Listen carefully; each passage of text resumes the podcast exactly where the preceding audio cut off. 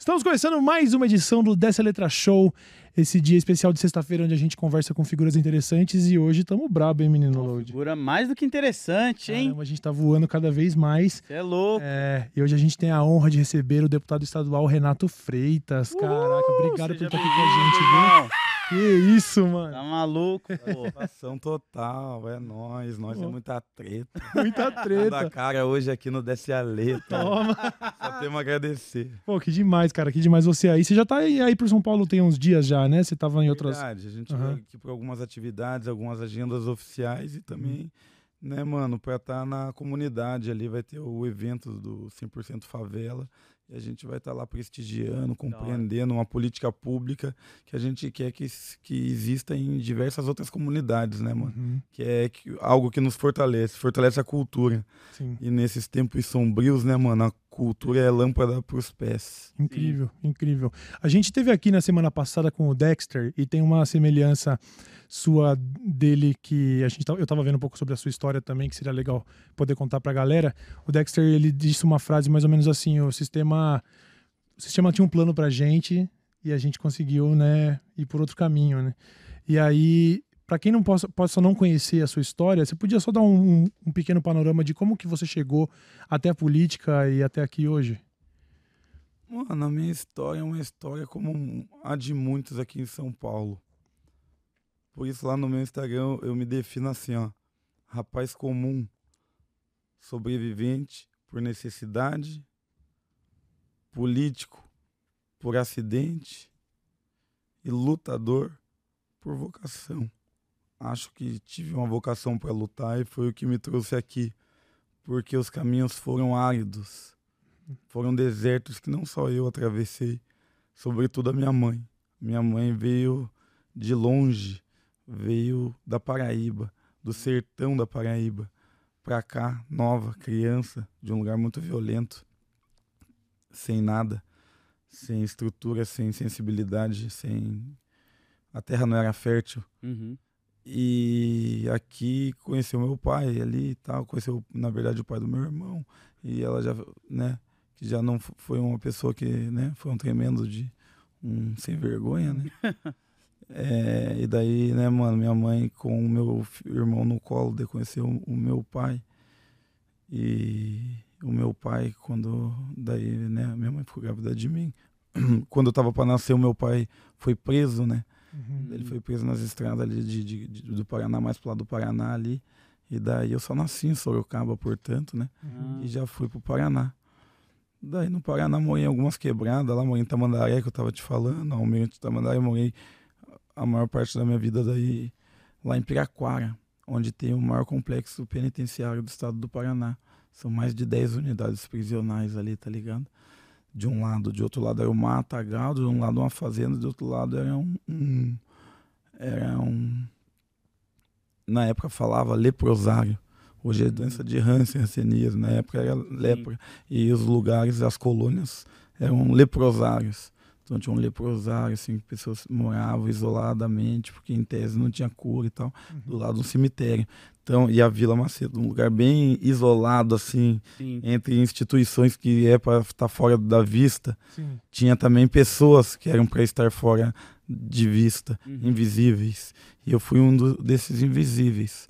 Andando ali pelas ruas de terra, bem louco, fazendo, fazendo trave, né, mano? Ah, é um momento feliz também, né? Soltando é, pipa, tá ligado? Fazendo cerol, incomodando os vizinhos, jogando pedra na cabeça dos amiguinhos, tá Clássico ligado? O moleque de clássico moleque de quebrada, pulo, faltando aula pra ir nadar dos riozinhos, mano. Pô, Minha mãe da, tirava a roupa, todas as canelas, tudo cinzenta, branca, aquela cueca com a marca, né, mano? A água que não secou ainda a cueca. né? Nossa, minha mãe, vixe, irmão. O bagulho pegava preço. Minha mãe me valia de marmelo ali, o fio do ferro, tá ligado? Você tirar o fio do ferro ali, ó, tipo, pei, pei, pei, toma a roupa, tá tendo. Eu falei, "Ih, caralho. Era uma época muito louca, né, mano? Então, mas ao mesmo tempo foi uma época que me marcou profundamente por conta das privações, né, mano? Eu me vi, tá ligado, muito novo ali, com uma memória forte que eu tenho mesmo, assim, de, de, de pobreza, né, mano? Uhum. Nós ali com 5, 6 anos, entendeu? Família, a família do meu pai, minha mãe já não tá mais com meu pai, meu pai tinha outra família, entendeu? Uhum. E, e, e a, essa família do meu pai querendo dizer que minha mãe não tinha condição de estar com nós, querendo pegar nós. Sim. Minha mãe foi tentou voltar para Paraíba, daí lá, mano, nossa, ainda bem pior, mano. E mais uma série de outros problemas a mais, tá ligado? Daí minha mãe já fez um cofre. Eu lembro que a gente foi trabalhar lá na beira de. Ela foi trabalhar num restaurante na praia, Praia da Penha, alguma praia lá de uma pessoa, porque a gente bateu lá no interior, meu avô era vivo, um bagulho cabuloso, entendeu? Sem condições, de, né? E daí a gente esperou uns sete dias ainda, se não me engano, que o ônibus só passava na época lá. Tô falando disso, o início da década de 90, né, mano? Sim. Final da década de 80. E daí foi, foi pra João Pessoa, daí moramos do lado do restaurante, oh, mano. Moramos também do lado ali do negócio, ali, areia, areia traz muito bicho de pé, mosca, hum. sabe? E pra fazer o dinheiro para poder voltar. Daí quando voltamos, fomos morar numa invasão lá, na Vila Macedo mesmo. E no, no, no ocupação, né? Hoje em dia, né? Mas né, na época, invasão, pá. Na beira de um córrego, numa meia água, tá ligado? Madeirite banheiro para fora, patente, tá ligado. tá ligado? Sem uma cerca, que, que, que é o mato, o que, que é a várzea, o que, que é a tua uhum. casa ali, é, tá ligado? Sem um sofá, sem uma televisão, sem nenhum benefício, parceiro. Sim. Tá ligado? Nenhum benefício, geladeira, sem nenhum benefício. E daí eu olhar pro lado assim, eu lembro até hoje uma família que, que me marcou a família de uma mulher lá que eles, a, as vizinhas chamavam de charcão. Charcão por causa do, da carne shark, tá ligado? Uhum. Que é uma carne que tem um cheiro forte, né, mano? Sim. E as pessoas de forma depreciativa para uma mulher que evidentemente tinha transtornos mentais, tá ligado? Uhum. É, se referia à mulher como charcão. E ela andava assim com uma par de filhos, tá ligado? Uns seis filhos, assim. Caraca. E você via que tinha filho dela que tava com problema de desenvolvimento não ia pra escola, moleque mais andando já com faquinha, uhum. tá ligado? Você Uhum. vê, né, mano? A, A situação puta, a que tudo situação, tá aí, né, irmão. mano? Rumo ao precipício, in- invisível, tá ligado? Sem ajuda, sem ninguém que. Um. Ninguém que estenda a mão, irmão, e que faça qualquer coisa. As pessoas ainda colocam um apelido na pessoa que é pra diminuir ainda mais ela, Uhum. Tá ligado? Uhum. E eu vi e sobrevivi desses lugares assim que gente, né, mano, que morreu, levou tiro, Sim. pá, crime, pá, ah, tá, essa coisa arada toda, né, mano, na cabeça. E, e eu mesmo fui uma criança também que fui uma criança. Eu tenho até um texto que se chama Fui uma criança criminosa, Hum. tá ligado? Porque os caras estavam fazendo aquela discussão para colocar os menores na cadeia de adulto agora, né, mano? Ah, sim. Ah, Redução da maioridade penal. Ah, não, tem 12, 13, 14, 15, já sabe o que Uhum. faz. É. Cadeia, cadeia, cadeia. Pedindo cadeia. Tá na moda, né, mano? Pedir É, cadeia pros é, outros. popular. E daí eu, eu fiz um testemunho meu dizendo: olha, quando eu tinha 12 anos, eu cometia é, furto Uhum. é, mediante. é, tem um termo técnico que é uma espécie de técnica que você desenvolve destreza. Certo. Destreza. Mediante destreza. Furto medi é um furto qualificado. Furto mediante destreza. Eu ia ali, abria o negócio do sorvete, colocava o sorvete na manga. O Hum. primeiro x-salada que eu comi na minha vida foi com meu parceiro. Sentei no, no, no- numa mesa lá. Pá, pá, é, pá, pá, já era, nem me viu. Morreu.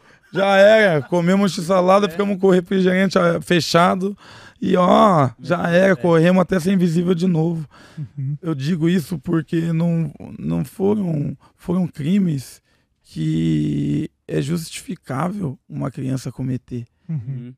A, pessoa, a criança ir lá e comer um x-salada, você quer crucificar ela porque ela É. não tinha acesso ao x-salada e agora teve? Uhum. Sim. Ah, a criança furou o, ônibus e a catraca e não pagou. Ah, você quer o jeito de ir e vir dela tem que ser agora criminalizado. Cada vez mais as pessoas querem criminalizar a existência, porque não querem lidar com o, o pobre, o problema, com a pobreza. Sim. Eles querem eliminar o pobre. Sim. tá ligado? E eu fui uma criança ali que entrei em conflito com a lei, daí já era um jovem em conflito com a lei, daí já era diferente, o tempo foi passando. Uhum. E, e eu vi muitos parceiros, né, que felizmente tiveram a vida abreviada, Sim. muita violência. Eu mesmo tive um irmão que teve a vida abreviada, meu irmão morreu novo com 24 anos, né? Caraca. morreu muito novo. Então, esse, né, o meu pai lá atrás também né, morreu quando eu tinha 15 anos, morreu ele, morreu novo também. Outras pessoas, outros amigos, muita gente morrendo, né, mano? Essa que é verdade, felizmente. E isso aí me. E os trabalhos que eu pegava, sempre trabalhei desde os 15 anos, pacoteiro, repositor, balconista, vendedor de loja, panfleteiro, tá ligado? desmontar telhado, vários trampos, tá ligado? Desde criança. Sim. Mas eram trabalhos que não me davam, em troca do meu tempo de vida, não me davam é, respeito, digni- dignidade, Sim. não me davam condições nem de ajudar direito na minha casa e, e comprar uma roupa, por exemplo. Que era só um dinheiro pra você sobreviver aquele É momento. só pra eu né? sobreviver aquele momento pra eu voltar no outro dia igual, Exato. no outro dia igual, eu olhava pro lado na vila, os caras que estavam nos bar tomando cachaça, porque 30 anos de trabalho, agora se o cara morrer vai ter vaquinha no velório dele Uhum. pra pagar o caixão. Porra, irmão, você não vale nem a terra que você vai ser enterrado depois? Uhum. Que sistema que é esse? E os moleques vê esse exemplo na quebrada. Uhum. Por isso que os moleques se revoltam. Exatamente. Por isso que os moleques vai pra cima, homem bomba, Pois tá é. ligado? É, tem uma Qual foi o momento que você viu assim que a política entrou mais fervorosa assim na sua vida? Você falou, pô, preciso fazer alguma coisa, senão a parada não vai mudar, né? Eu vou continuar nessa Mano. situação. Desde os 11, 12, o rap já me ganhou. Uhum. Então eu, eu, sou de 83, ali por 93, Foda. 10 anos. O Uhum. Racionais já tava lançando os discos, ele já tinha o. Holocausto Urbano, já viu o Rachis do Inferno. E eu já fui um adepto. Me ganhou, do começo ao fim. Me deu um instrumental ali pra eu entender mais a minha realidade, pra eu construir a minha negritude, pra eu construir e valorizar a minha identidade, que até então era só forjada a partir de ataques externos Exato. né, injuriosos e Uhum. etc. E de repente eu criei algo interno e bom, Autoestima. então autoestima, tá ligado? Então já, opa, já me situei, o, o que eles falavam lá, o que eu vivia lá, Uhum. então era a mesma realidade, periferia, periferia em qualquer lugar, né, mano? Exatamente. Então já me politizei, então cedo me politizei. Da hora. E daí sempre fui um ser de bando também, sempre tive em bando, Hum. os moleque, que tá banido. um ou outro ainda vira bandido. Sempre tivemos ali. Uhum. ali. E lo- logo essa, talvez essa inclinação minha, a associação, digamos assim, ao agrupamento, tá ligado?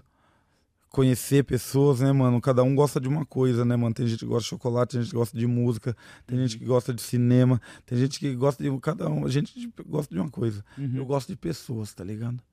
Eu Sim. gosto de pessoas. E essa, é, esse meu gostar aí, tá ligado? Eu acho que conseguiu fazer hum, coletividade, associações cedo. Hip hop, rua, sobrevivência, quebrada, Uhum. vila, aquela coisa, rap e tal. Então já foi um bando, os bandos se formando.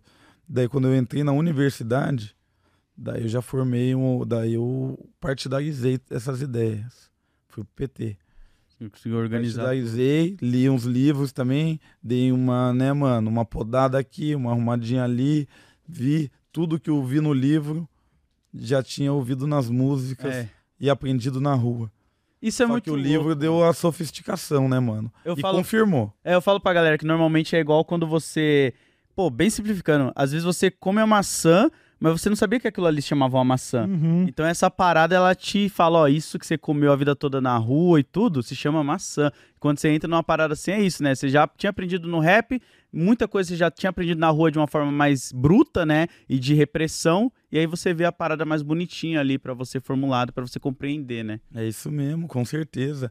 É, eles não vão entender os nossos riscos e nem que os nossos livros de história foram discos. Exato.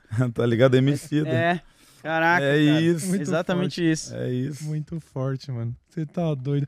E aí você foi fazer faculdade de Direito, De certo? direito, mano. Sabe É. por que que eu fui fazer faculdade? As pessoas podem pensar, tá, e daí? Até essa, e pobre louco, filho sem pai, os pretinhos invisíveis no fundão, tem vários.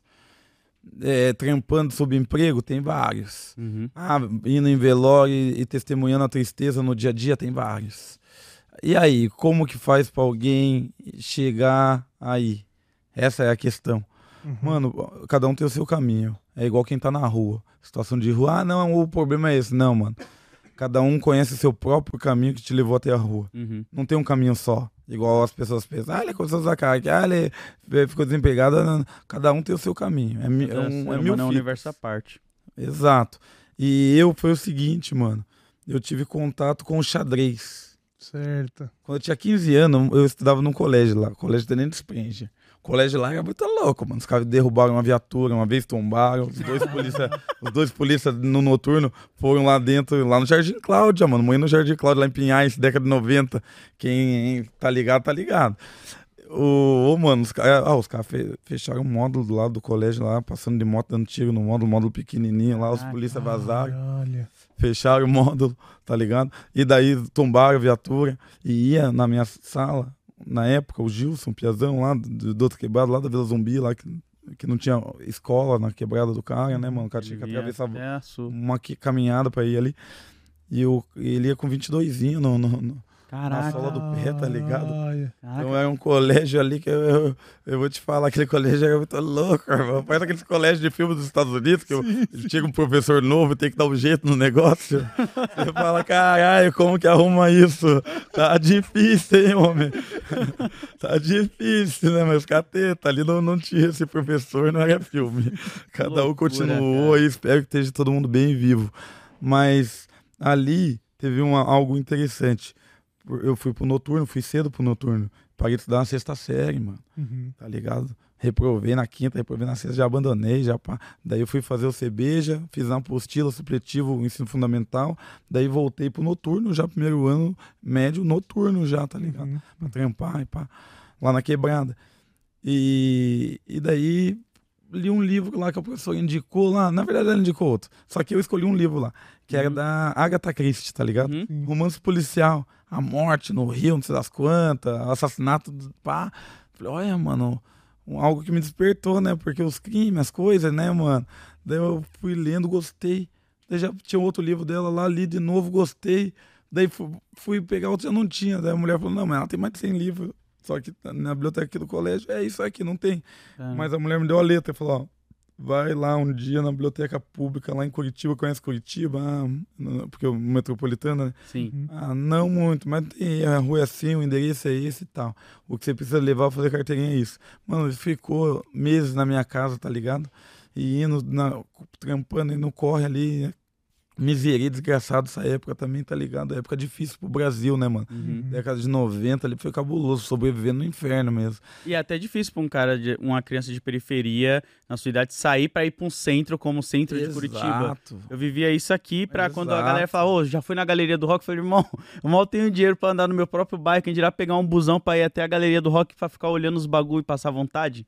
Não é vida. Exato. E Curitiba tem um centro minúsculo que eles fazem questão de fazer uma política de- violentíssima de segregação, de Hum. expulsão, de manter a Curitiba do cartão postal, bonita, Saquei, branca, europeia, cidade do futuro. Aham. O, o slogan do estado do Paraná é, é, aqui tem gente que trabalha. Ah.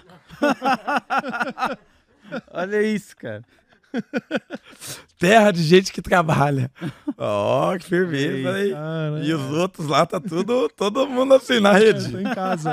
Água de coco. Ah, beleza. hein? Mas voltando.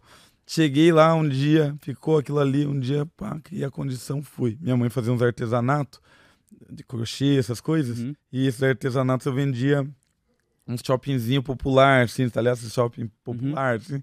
Eu vendia numas lojinhas lá. Não consegui nada, pegar o dinheiro depois, essa coisa toda. E eu fui.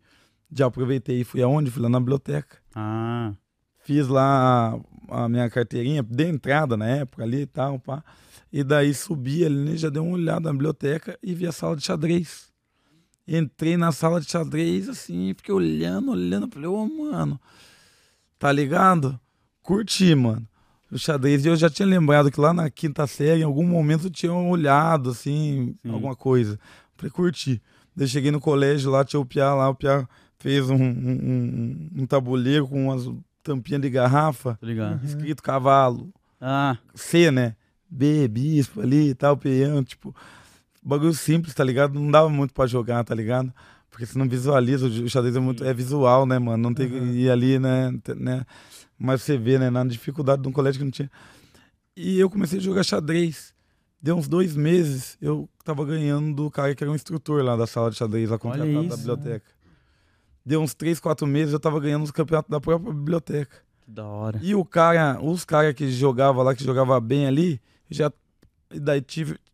Tinha um cara lá, o Anderson lá, covarde lá, um pilantra, um racista, um sem vergonha, né, mano? Uhum. Curitibano, que tinha ali os seus 30 anos de idade ali, e eu era um moleque novo de 14, 15 anos, entendeu? E que eu vinha lá da região metropolitana lá pra jogar ali, e ele não, ele não engoliu que ele era o superstar da, da- do, do- recinto ali, tá ligado? Saquei. Ele chegava, jogava simultânea, jogava, chegava cheio de olheira, ah, que pá, metia uma, tá ligado? E daí eu comecei a ganhar dele. Ele Hum. gostava de tirar sarro dos outros. E de mim ele não ganhava nem no sarro e nem, E no xadrez. é, nem na mula, né, mano? E nem no xadrez. E daí esse covarde aí, mano, me deu um soco no nariz, tá ligado? Por causa Caraca. do xadrez. Por causa disso, na hora, ali nos outros, ali jogando ali, todo mundo vendo e pá, pá, pá, perdeu, falou uma merda, ouviu que não quis e Não segurou. se aproveitou da força, né, mano? Que eu é um moleque ali e tal. É o que sobrou pra ele. né? É, e daí o mano quebrou meu nariz, mano. Caraca. Nariz quebrado, bro. Caralho. O, o- eu fiz boxe, fiz Muay Thai, sou sobrevivente da rua, mas foi no xadrez que eu quebrei meu nariz. é, parceiro. Vai segurando. Você é Curitiba, irmão. Você é Curitiba. Você é Curitiba. Caralho. O segurança veio e eu já grudei nele pro cara não ir, o cara queria vazar ali. Eu falei, não, pá, o segurança veio, colocou ele lá num, num, num, num banheiro, colocou ele lá no outro banheiro da biblioteca, biblioteca Uhum. Quando chegou a polícia ali, e eu ali, né, mano, só consertando, tá ligado? Uhum. Friozão ali, sangue, lágrima, e eu ajeitando, né, mano? E quando chegou a polícia, eu fui. Eram dois policiais e viatura. Eu fui na frente com um policial, ele foi atrás com outro policial. O cara não foi gemado, nada, o cara foi de boa, tá Uhum. ligado? E daí eu arrumando meu nariz ali, doendo, ardendo, olhei assim, xinguei ele, tá ligado?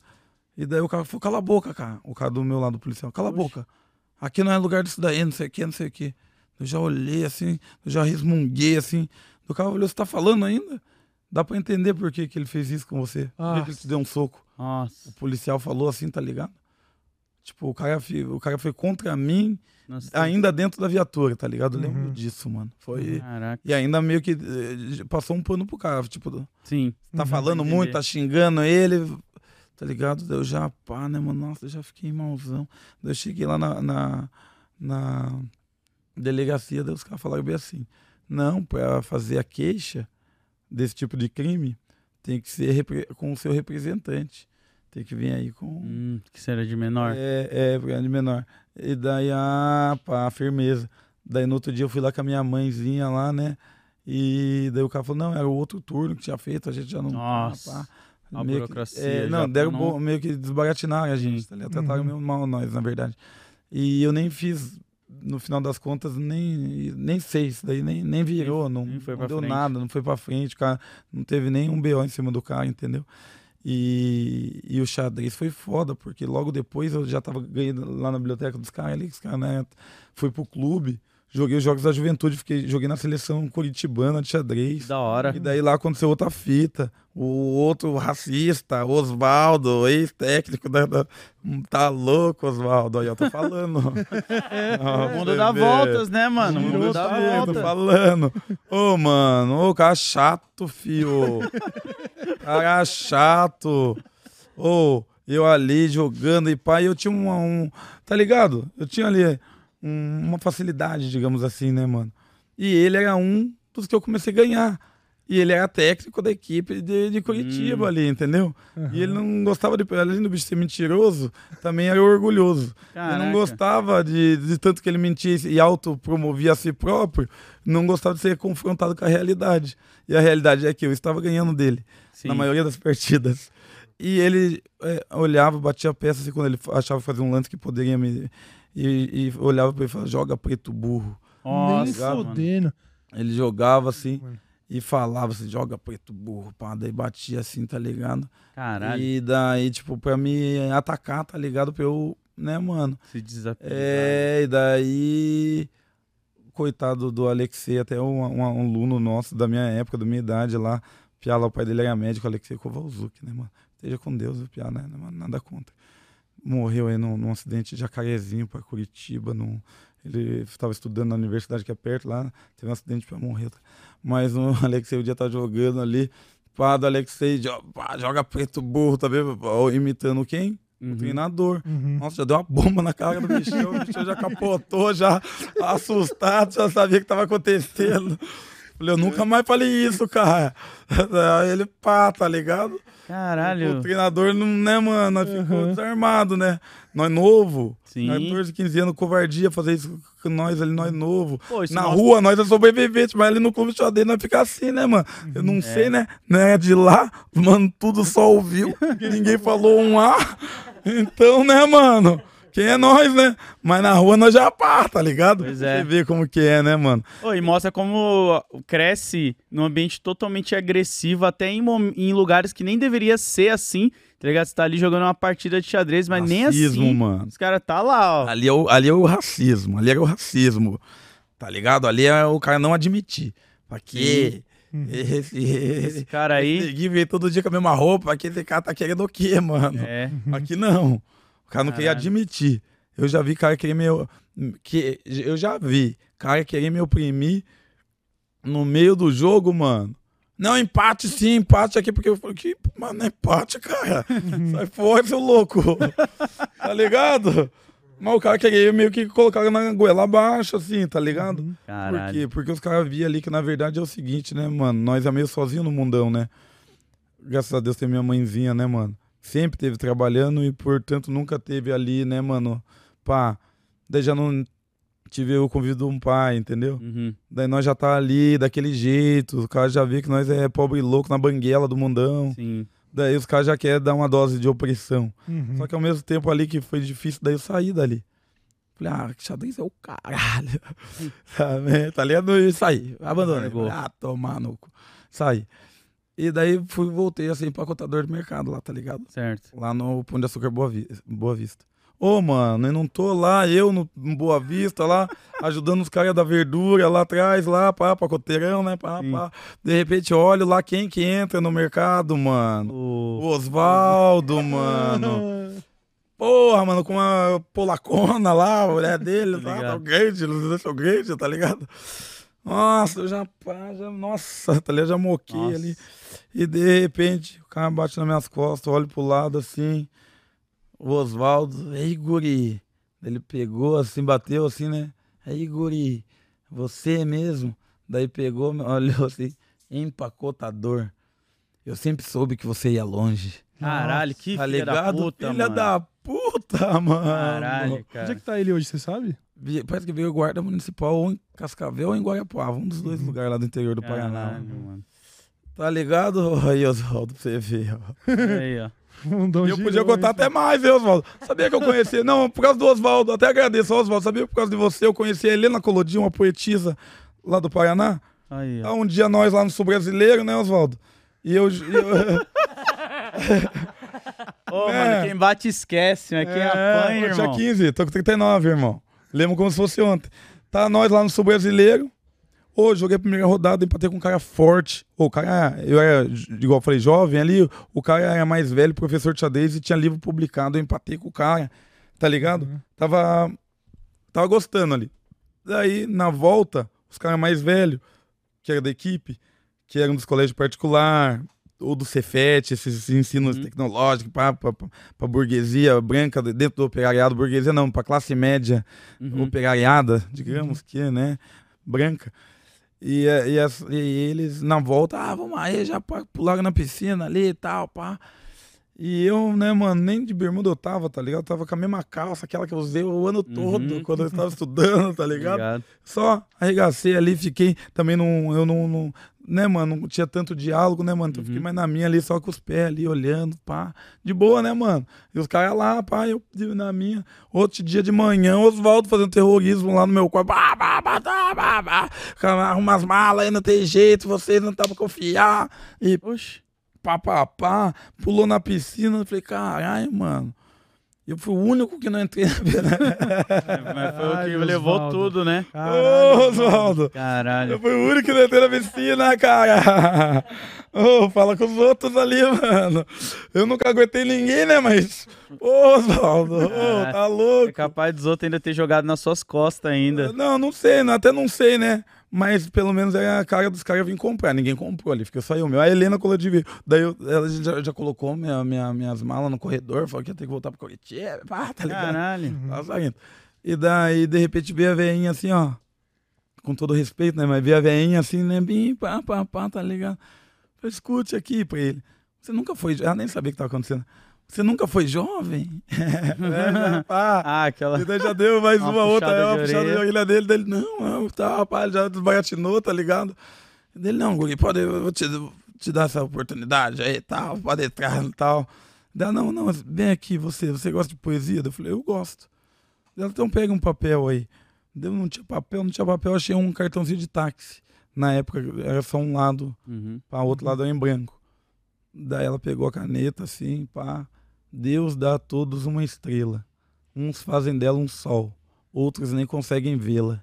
Tá ligado? Helena Colodi. Mil grau, Nossa, mano. Tudo isso pra dizer o quê? Que eu, o xadrez, deu sair do xadrez, mas o xadrez me deu autoestima intelectual. Eu Uhum. sabia que eu podia bater de frente com tudo aqueles caras do, do, do, do, do- do leite com pera, Sim. tá ligado? Independente de ter passado pelos colégios particulares que eles passaram, tá ligado? Exato. E, e quando o barato, né, mano, ficou louco, a vida tava difícil, e aqueles trabalhos de balconista, sorveteria ali, limpando os, os caras sorvete, derretendo, e olhando, os caras pisando em cima do sorvete, que eles deixaram derreter, que eles deixaram cair no chão, Sim. que eu ia ter que limpar. Eu, ah, mano, olhando aquela cena, e, e quando rolou essa fita aí do Oswaldo também, já- antes disso, Uhum. também rolou que é o seguinte, várias revoltas, né, mano? Várias revoltas. Eu já fui fazer Muay Thai, tá ligado? Eu tinha meus 15, 16 anos, já comprei meu primeiro oitão lá com um parceiro da vila, lá da quebrada, porque tinha uns caras lá também, meio nazista, ali no Bacaxiri, ali no Colégio Leões Correia. Duvidão. Eu, sa- eu saí da região metropolitana, tá ligado? E fui ali pro, pro Leôncio ali, mano. Os piá tá ligado aí. Uns meio nazistas, umas ideias meio estranhas, que na- pelo menos na, na Piraquara, Colombo, Pinhais, eu não tinha visto essas palhaçadas. Uhum. De repente, uns alemãozinhos querendo dar de louco. Eu falei, caralho. Daí um dia lá na frente foi um negão lá, o Pantera, o verdadeiro Pantera Negro. o Pantera, lá do, do, do- o original, raiz. O Pantera, lá do Barreirinha, fazia Mai Tai. Foi o Nossa! ne- nego velho, já chegou lá de bicicleta, tá, pá, pá, pá, estacionou a bicicleta, tinha do lado do poste ali. Quem que é os caras e roda, e chute, soco, tá Caralho. ligado? O cara já chegou. Já chegou fazendo a justiça já. E pô, pô, pô, ele nem perguntou muita coisa, tá ligado? Já tô, tô, tô, tô, os caras já pá, pá. E daí na saída ali, né, mano, eu falei, ui, aí, pá, não, quem que é? Daí nessa aí já tinha polícia ali, o Pantera já tinha vazado. Uhum. Daí, não, é que o Pantera chegou aí, catou os caras ali, pá, os, os, os nazistas e tal. Falei, porra, mas caralho, nazista. Daí Eu falei até pro Fabrício lá, o negão lá, meu parceiro. Falei, ei, Fabrício. Que ele já estudava lá antes, falei, e essa fita aí? Não, é, aqui tem, é foda e tal. Caralho. Ô, mano, vai tomar no cu desses caras, mano. Daí, olha que louco. Ali, ó, na- na saída do colégio, um piá, o finado lá, Flávio, acho que é o nome dele. O piá, é, tá falando dos meus primos aí, não sei o que e tal, tal. Eu falei, que você foda dos meus primos? É o que, cara? Eu já pado. Eu falei, ó, os caras. Daí o outro ali, eu vi que só tava eu ainda. Começou falei, a perceber já. ó. Começou a ficar perigoso. Falei, ó, que bagulho louco, que bagulho diferente, que bagulho estranho. É. Né, mano? Eu saí do- do- das grandes periferias pra um bairro nobre, quase. É o colégio público, mas o bairro ali, Bacaxi, é nobre. Falei, ó, e daí já tem eles. Eu falei, ó. Daí já cheguei lá, só que já tava fazendo Muay Thai lá no, no Cabral, lá pro Sr. Vidal, o antigo Box ali.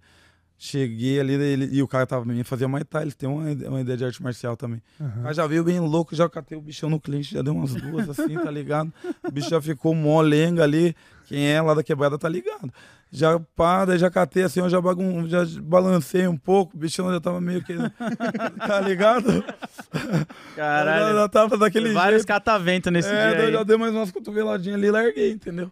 E, e nessa daí um já tentou me dar um chute, aqueles caras ali do, do, do São João, ali, aqueles, né? Um outro laranja ali da situação ali, pá, já vi que, pá, falei, mano, já, pá, pá, falei, loucura, cara. demorou também. Daí já li- liguei meu parceiro, tá ligado? Preto, pobre, cheio de problema, igual eu.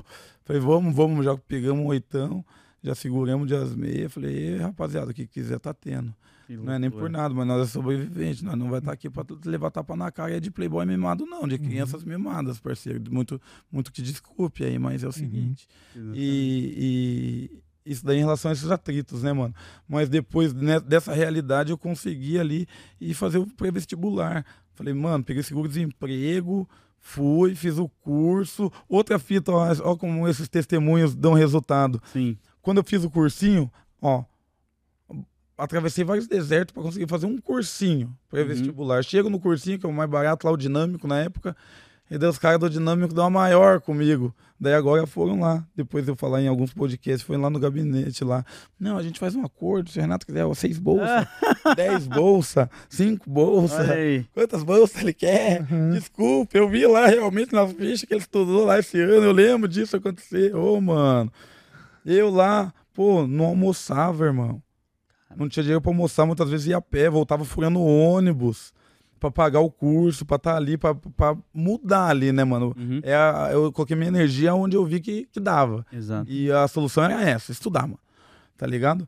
E daí, de repente, o sócio do curso lá vai lá e, me- e junto com o porteiro lá e me grampeia na, na descida da escadaria na hora do intervalo ali, todo mundo olhando, pá. Caralho. Ah, aí você nos acompanha, pá, pô, mano. Mó deselegância. Tá roubando aula. Oxi. Falei, ô caralho, roubando aula, que bagulho estranho. Como que pega, joga no bolso, sai correndo? O que, que seria o roubar Não sei aula? O que significa isso? Mano. colocar na cabeça e, e não avisar vocês. Caralho. Caralho, né, mano? Cheguei lá na. Eu falei, não, beleza, eu ainda novo, tá ligado? Entre aspas. Mas igual eu te falei, nas, nos lugares deles, nós não tá em casa, né, mano? Sim. Nós fica mais assim, tá ligado? Daí eu falei, não vou. Ali, só pá, fui. Ele tem a carteirinha? Tem, tá aqui, pá. Ah, tal, tal. Pá, pá, digitou ali, pá. Ah, não, você é aluno mesmo. Oxi. Ah, eles acharam que você não era aluno Eu tava falsificando, roubar a aula, era falsificar Ah. a carteirinha pra... pra poder fazer os cursos, estudar. É, pra estudar de graça. Ah, Ô, mano, ah, para, cara, que eu vou falsificar coisa, vou falsificar cartão do banco. para, cara. Papo de Caraca, louco, irmão. Ô, tá tirando. Pô, os caras deveriam ter te dado uma bolsa só, só pela gente ter tido essa ideia, você vai ganhar uma É. bolsa ainda mais aqui, irmão. Os caras tirão, mano. Os caras tirão. E daí foi lá e me Caralho. tiraram. E daí, eu, ô, mano, foi um dia foda, porque daí o cara tirou, e daí as meninas, ai, por isso que eu não deixo minha, minha bolsa na, na, na sala É, de esse aula. é Aquele burburinho, eu já não tinha nenhuma amizade ali, nós ali, né, mano, daquele jeito. Todo mundo já te o olhando único de canto de pretinho olho. ali, de repente é acusado. Falei, ih, mano, moiou. O cara era o Chris mesmo. É, o Cris, Tá não é tipo o Cris. É, dava eu cena de comédia. Mas foi Caralho. triste, na verdade. Porque daí eu saí do bagulho, já atravessei, fui lá pra Praça Tiradentes. Minha mãe trabalhava numa casa de família na época. Já liguei pra minha mãe, ela chorando. Ah, mano, aconteceu isso e isso e pá. Não, não, vamos lá no programa, lá, tipo, esse programa policial, popular, Ah, populista. tô ligado. Uhum. Sabe, do meio dia, deu, puta, eu já não gostava desses programas já desde essa época. Não, mas tá, deixa quieto aí e tal. Não, tá, mas ele não pode fazer isso. Eu falei, não, mas deixa, tá, pá. Daí fui pra praça, sentei, eu comprava sempre uma bolacha, ou um suco, copo de suco ou uma bolacha recheada, tá ligado? 50 centavos. Tá ligado? Pra não dizer que eu não comia nada. Porque eu Uhum. comia um- uma bolachinha. Peguei a bolachinha ali, sentei, fiquei ali, mano, amargurando meus pensamentos ali, tá ligado? Mó triste. Ou de repente chega do meu lado ali, mano, um parceirinho lá, que tava em situação de rua lá, um moleque ali, tá ligado? Pretinho lá, com uma, uma cara tudo queimada, assim, ó, braço, peito, assim, o corpo, assim, tudo queimado, tá ligado? Porque eh, uns meses atrás, os polícia militar lá na Praça dos Amores tinha pegado os piás chegando no tiner, os piazinhos de rua Uhum. ali, chegando no tiner, jogou o tiner no, nos piá mano. e ficou aterrorizando os piá, botou fogo nos piá. Nossa, Tá ligado? Caralho. Chegou a matar um deles, os outros ficou queimado, alguma fita assim, tá ligado? sim. E esse piá era um Que tinha sobrevivido. sobrevivido da fita ali. Eu olhei e tal, troquei ideia, falei, não, mano, pá, pá, o piazinho ficou ali e tal, tá ligado?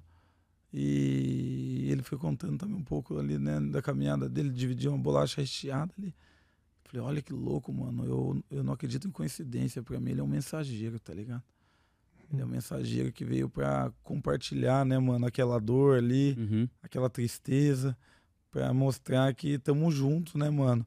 A, a voz dos excluídos, né, mano? Uhum. Porque senão você desanima, né? Você Fala, "Ah, vai tomar no cu. Eu desanimei. Daí não fui no curso. Daí no final das contas, o curso que me roubou, porque eu já tinha pago mais do que fui. Sim. E aí? Você vê o lance Calma. E aí, cadeização. Você vê que daí fui lá, estudei na biblioteca pública sozinho e passei ciências Aí, sociais ó. no final do ano. Aham. Daí depois larguei ciências sociais, que era só de urno, fui fazer direito noturno, trabalhando, fazendo meu corre. Estudei, entrei pelas cotas. No, no mestrado não precisei das cotas, daí já fiz o mestrado. Daí já Foda. fui, passei na UAB, já passei no concurso de defensoria pública, tá ligado? Já sempre nos movimentos social. Daí já fui candidato pelo PSOL por acidente, porque um cara lá do PSOL, ah, pá, pá, pá, mano, vamos, vamos eleger alguém aqui, o Bernardo, né, Bernardo? Vai eu que. Porra, irmão! É Ô, os irmão! bois, não é os Ah, que não é isso? verdade? Bernardo falou, não falou? Não, eu vou ser eleito com não sei quantos mil votos, daí vou no fulano, o Thiago, a Xena, né, né, vai ter t- 800 votos, 1.200 votos, mais outros aí de 600, 800. Daí mais você e outros peão aí pra fazer número aí, pra ter até 300 Caralho! votos. A topa. Eu falei, não, demorou, já fazia panfletagem de graça, é um bagulho que eu acreditava, né? Demorou, pra ser, vamos ver. E daí deu 15 dias de campanha também, eu não tinha nem santinho. Ah, é candidato sou, anota meu número aí, mano, no papel e no celular. velho. Nossa, não tinha nem um santinho pra Não tinha nem entregar. o santinho. Falei, ô, mano, candidatura laranja não, mano. Fiz meu Caralho. corre. A vida quis que eu tivesse 3.500 votos e até hoje fosse o candidato a vereador mais bem votado da história do pessoal no Paraná. Eles ainda não elegeram ninguém no Paraná todo e ninguém bateu a marca dos votos que eu fiz quando estive lá. Uhum. Só que também falei, ô mano, valeu. Já que, já que é assim, eu prefiro ir lá pro PT mesmo. Tem também vários problemas, mas Uhum. pelo menos é popular. Uhum. Aqui o bagulho tá muito universitário pro meu gosto. Hum. E daí eu fui pro PT, tá ligado? E no PT ali, mano, já também, primeira campanha não tive a verba partidária, segunda campanha eu não tive a verba partidária. Falei, ixi, já. Aqui o bagulho é louco, né? Caralho. Aqui o bagulho é louco, os caras não tá nem aí, é o mais forte mesmo. Você é fraco, você aqui, você foda, cara. Ninguém mandou. Jurem sem sorte. Caraca, Ah, então tá cara. bom, né? Firmeza, nós é só o pacoteiro, né? Que o Oswaldo falou, né? Então firmeza, né? Tamo aí, né? Tamo chegando, né? Caralho, eu acho incrível como eu tenho certeza que muitas pessoas de periferia, principalmente, tem um senhor Osvaldo na sua vida, mano. Eu tive vários, tá ligado? E muito deles, às vezes, era até ex-patrão ou até mesmo pessoas que a gente trombava assim num comércio quando tava trampando ali na Avenida Brigadeiro. E aí os caras ficavam desacreditando de você porque você falava que queria ser um bagulho. Os caras falavam, ô irmão, para de perder tempo com essas palhaçadas, você já tá aí no seu trampo aí. Você fala, caralho, mano, que merda, né? E aí você vê como o mundo dá voltas, mano. Um Onde dos traumas tá? do Malcolm X. Malcolm X escreve no livro dele que um- uma das lembranças que ele tem da infância foi justamente na escola, quando ele, sendo um bom aluno, tendo um ótimo desempenho em quase todas as disciplinas, disse numa, que- num- numa pergunta que o professor fez a todos os estudantes o que queriam ser, Uhum. ele respondeu que queria ser advogado. Só respondeu, ele mesmo disse que nunca tinha pensado nisso, ele só respondeu. Uhum. E, e o professor, não como quem ainda ele disse que ia violentar ele, mas sim como quem queria ser um pai protetor para ele, Nossa. disse: Olha, veja bem, se adeque a algo que não vai te trazer uma frustração, Nossa. que talvez você não consiga.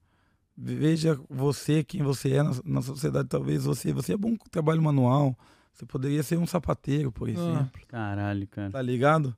O cara fala isso pro, pro Malcolm X. Uhum. Senhor Oswaldo. Às Pois vezes é. pra diminuir, às vezes pra tutorar e ser o bonzinho da Sim, situação. Deixar ali dentro daquele quadradinho ali, Exato. pô, que já tá Mal desenhado sabem os você. senhores Oswaldos aí que estão formando Renato Freitas, Malcolm X, Pois Pão é. de É. Certo? Desacredita, pode rir, só não desacredita É não. verdade. E é Cuidado, bizarro, né? hein? E é Cuidado, bizarro que a gente, Perigoso. a gente vê isso até na questão do... Como você tem lá, né? Um de nós, sabe? Sim, Porque... do seu slogan do seu programa também de bate-papo, um de nós, né? Que você usa, né? Porque, tipo, é Verdade. isso, né, mano? A partir do momento que a gente vê um da gente num determinado lugar onde normalmente não tem, a gente olha e fala, pô, é possível estar lá também, eu chegar lá que nem esses caras chegou, né? Uhum. Com certeza, né, mano? Eu acho que essa é a nossa primeira vitória. Ampliar o horizonte de uma criança, criando uma possibilidade que até então não existia, que Uhum. era a luta, né, mano, pelo poder, fora das armas, fora da luta do todos contra todos, do que o capitalismo impõe, Uhum. fora, tá ligado, da degradação humana, do individualismo. Né, mano? A luta política, ela dá a possibilidade de trazer a coletividade, de você se manter na sua raiz, de você é, fazer jus, né, mano? Honrar a tradição dos seus ancestrais, de você ser um ser coletivo ubuntu, né? Uhum. Sou porque somos. A política é o único caminho que dá essa possibilidade para a pessoa pobre, de periferia, preta, herdeira de um es- processo de exclusão tão gigante como foi o da escravidão brasileira. Então, isso é revolucionário. Por isso os caras se incomodam tanto e os caras falam, caralho, caça. E os caras tentam caçar por isso, tentam caçar por aquilo. Tenta... Ô, mano, e nós vai ali, tipo, garrincha ali, ó, tá ligado? Sim. Dando os pelé nos caras, porque, mano, é difícil. É, e se você conseguiu tudo isso sem ter as oportunidades que muito têm, imagina se você tivesse o básico. Medo, imagina o medo deles. pensando nisso que você acabou de falar. Se você tivesse Esse tido. cara é estranho. É, como você falou, irmão, se você tivesse tido uma moradia digna, tá ligado? Uma família bem estruturada, como muitos aí diz que tem, saca? Porra, você já tem. Ou até mesmo as oportunidades de ter tido material escolar, ter roupas variadas pra poder ir pra escola sem ninguém ficar zoando você pela roupa, por quem você é. Irmão, se a sua preocupação nem ia ser tanto como que vai ser a a recepção desse cara, vendo que eu ganho dele no xadrez, tá ligado? Ia ser outras paradas, mano. É, bizarro, mano. É loucura. É verdade. Eles, eles, eles sentem tanto medo que eles continuam expressando esse medo, como você mesmo disse, né? Tenta te caçar por isso, por aquilo. Pra quem não saiba do que você tá falando a respeito disso, você pode fazer um relato dessas, desses, desses percalços aí que você encontrou na, na Câmara dos Deputados, de gente querendo caçar seu mandato, que inclusive o STF teve que intervir e tudo, né? É, então. Eu fui eleito em 2020, né?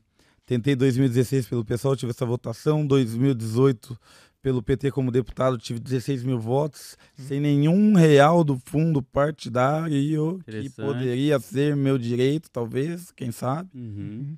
Depois fui para 2020, na campanha de vereador. Novamente, sem aí um, um Faz fortalecimento do partido.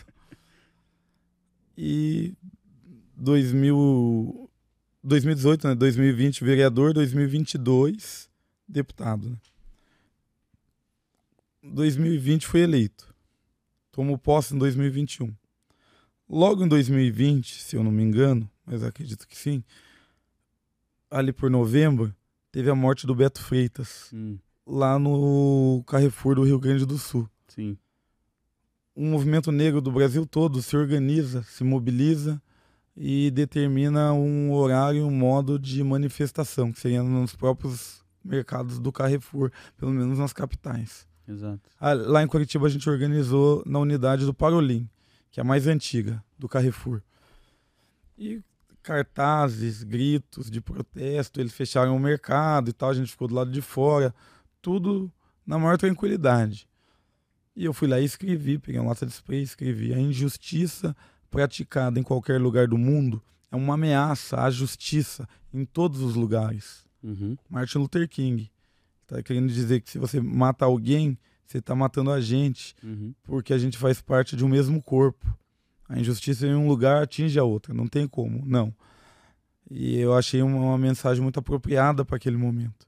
E eu também achei, e ainda acho, que numa manifestação com uma reivindicação tão importante, escrevê-la na mureta do estacionamento do mercado é o de menos. Uhum. Isso não deve nem- ser nem considerado A mensagem é a única coisa que nesse momento importa, porque ela transmite um sentimento, um pensamento daqueles que se manifestaram. Uhum.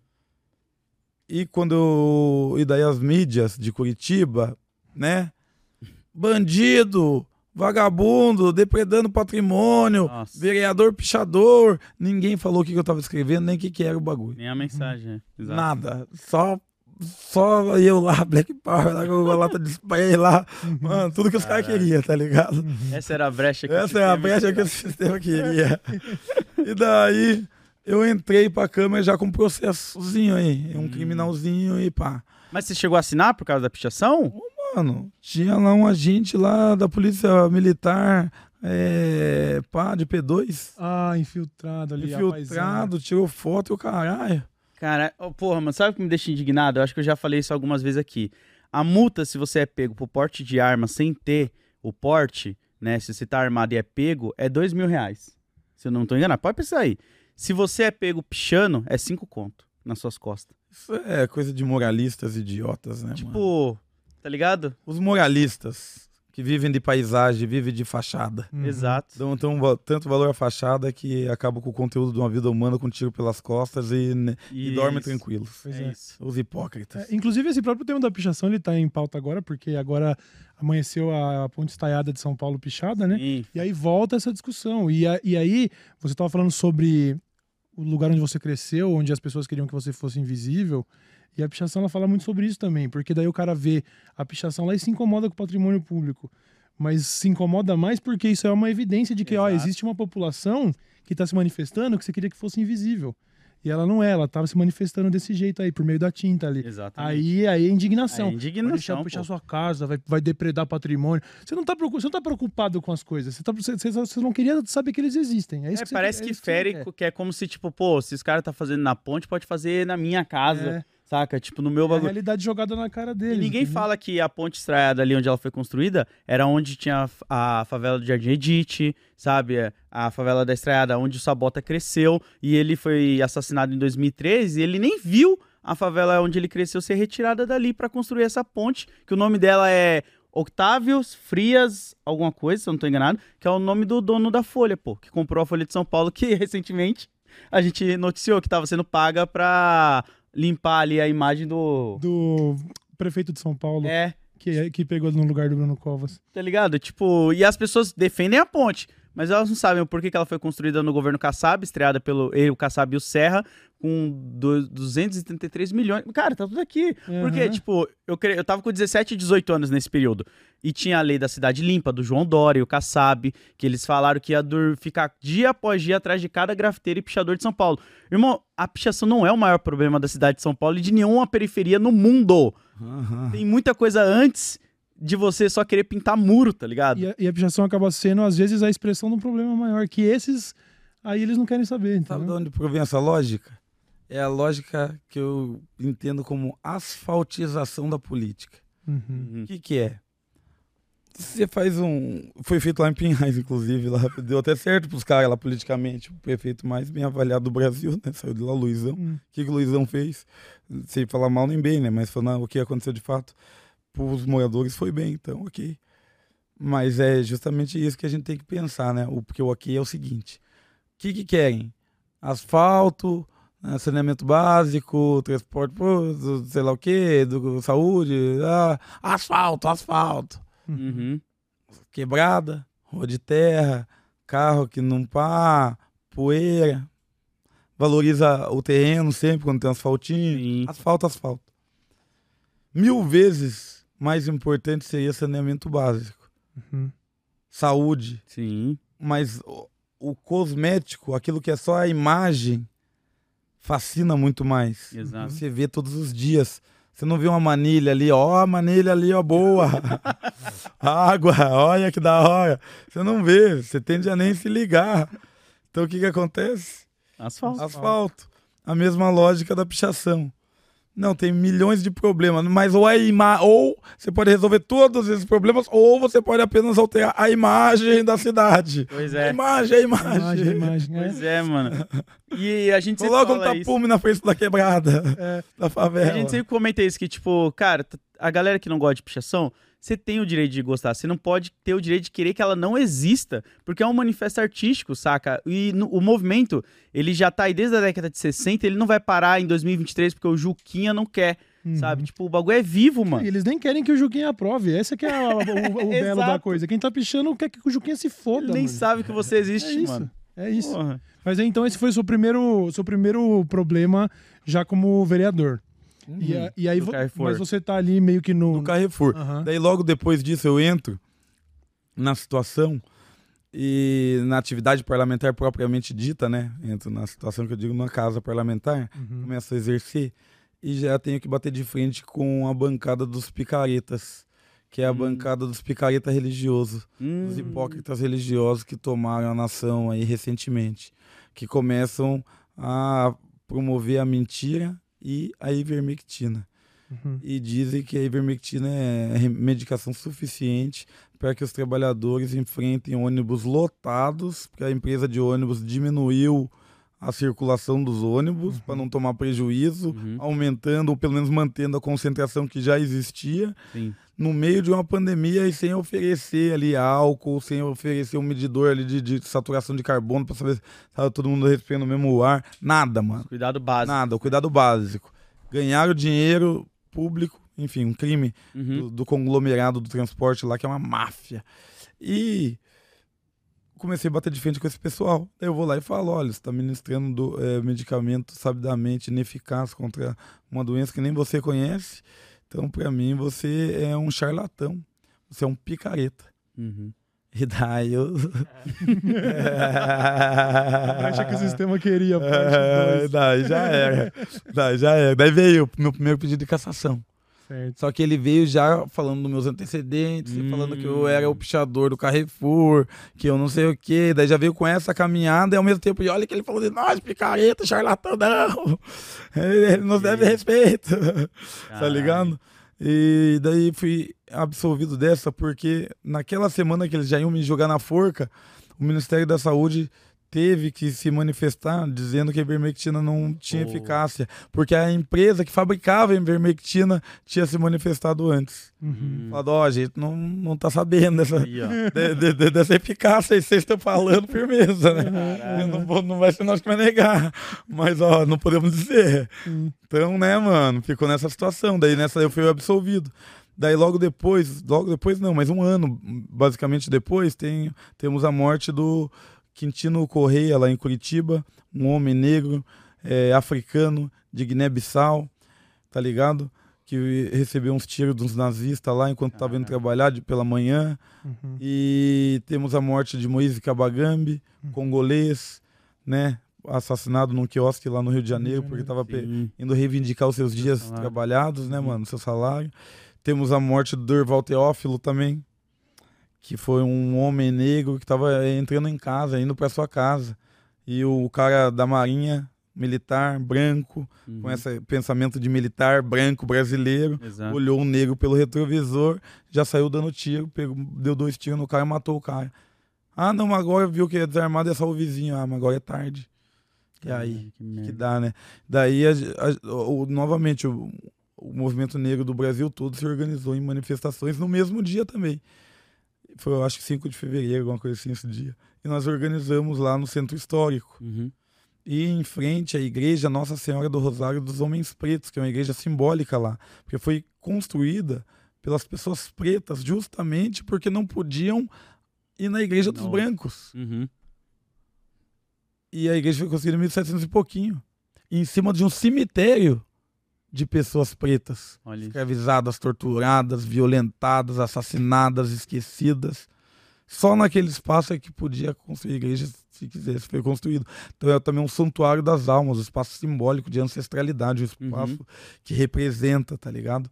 Para nós. E a gente tava organizando essa manifestação lá e tal. Daí no, no final, daí tinha tido uma missa lá, o, padre saiu, tal, tava lá para fora sem o hábito dele já, e ele já tinha meio que reclamado lá dentro em algum, alguns momentos. Ele, o que, que é isso aí? O que tô fazendo? Por que tá fazendo aqui? Por que não faz em outro lugar? Tanto lugar pra fazer e tal. Caramba. Ele nem sabia o que tava acontecendo, mas não tava gostando. Tipo, teve uma postura meio de guardinha, assim, sabe? Sim, sim, sim. E daí a galera não gostou, né? A galera falou, "Eu, a insensibilidade, né? O fato ganhou evidência pela sua contra- grande contradição. Uhum. A insensibilidade daquele que não reconhece os órfãos e as viúvas de um genocídio brasileiro, falar lá dentro sobre o órfão e a, viúva, que existe Uhum. no, no papel escrito, mas não existe então na realidade. Uhum. E se existe na realidade, ele não está lendo. Então, o que adianta ler o papel se não ler a realidade? É. Então as coisas ficaram meio estranhas ali, né? Daí o pessoal falou: "Ei, você aqui é a luta pelo povo preto, essa igreja aí, o padre é descendente de alemão, de olho Ah. azul. Também a igreja é foda, né? Nem pra. Uhum. O cara não tinha nem noção é, da. É, ele não tinha noção de nada e também talvez no- mais adequado é ele, né? Outra pessoa tá ali, né? Mas, Exato. Né? Uhum. E daí ele, sabe, meio que discutiu com o pessoal do. Começaram a querer discutir. Eu falei, não, pessoal, não vamos discutir, por favor, não, mano. Ô, mano, tudo que não quer é discutir com o padre, irmão. Daí eu falei, não, deixa abaixo, deixa abaixo. Daí eu falei, ó, quer fazer uma coisa? Vamos ali, ó. O pessoal já tava indo, já também, já entrando na igreja, alguns para conhecer, para ver, a galera entra, igreja do próprio movimento negro. Uhum. Uhum. Vamos ali, vamos ali. Daí já veio todo mundo, daí já fomos lá na, fomos lá na frente, falamos, ó, já que a nossa oração não está sendo rezada aqui, oremos nós mesmos, a igreja vazia, né, mano? Oremos nós mesmos, nosso clamor. E o nosso clamor é pelas vidas em geral, especialmente as vidas pretas que têm sido ceifadas e desperdiçadas no nosso país. Sim. Falamos mais uma meia dúzia de palavras, cantamos uma música de capoeira ali. Às vezes me chamam de negro, pensando que vão me humilhar. Mas o que eles não sabem é que só me fazem lembrar que eu venho daquela raça que lutou pra se libertar. Tá ligado? Cantamos essa música lá e valeu, valeu, maior respeito, saímos. De repente, a fábrica de fake news do bolsonarismo, o gabinete do Começou. ódio, Zé Povinho, meu Deus, irmão. Hum. Daí o, daí o próprio PT já me largou, falou, não, o PT não tem nada a ver, repudiamos também, não gostamos também, tem que pedir desculpa. O outro já jogou pé, o outro já entendeu? Nossa, era a becha que os caras queriam.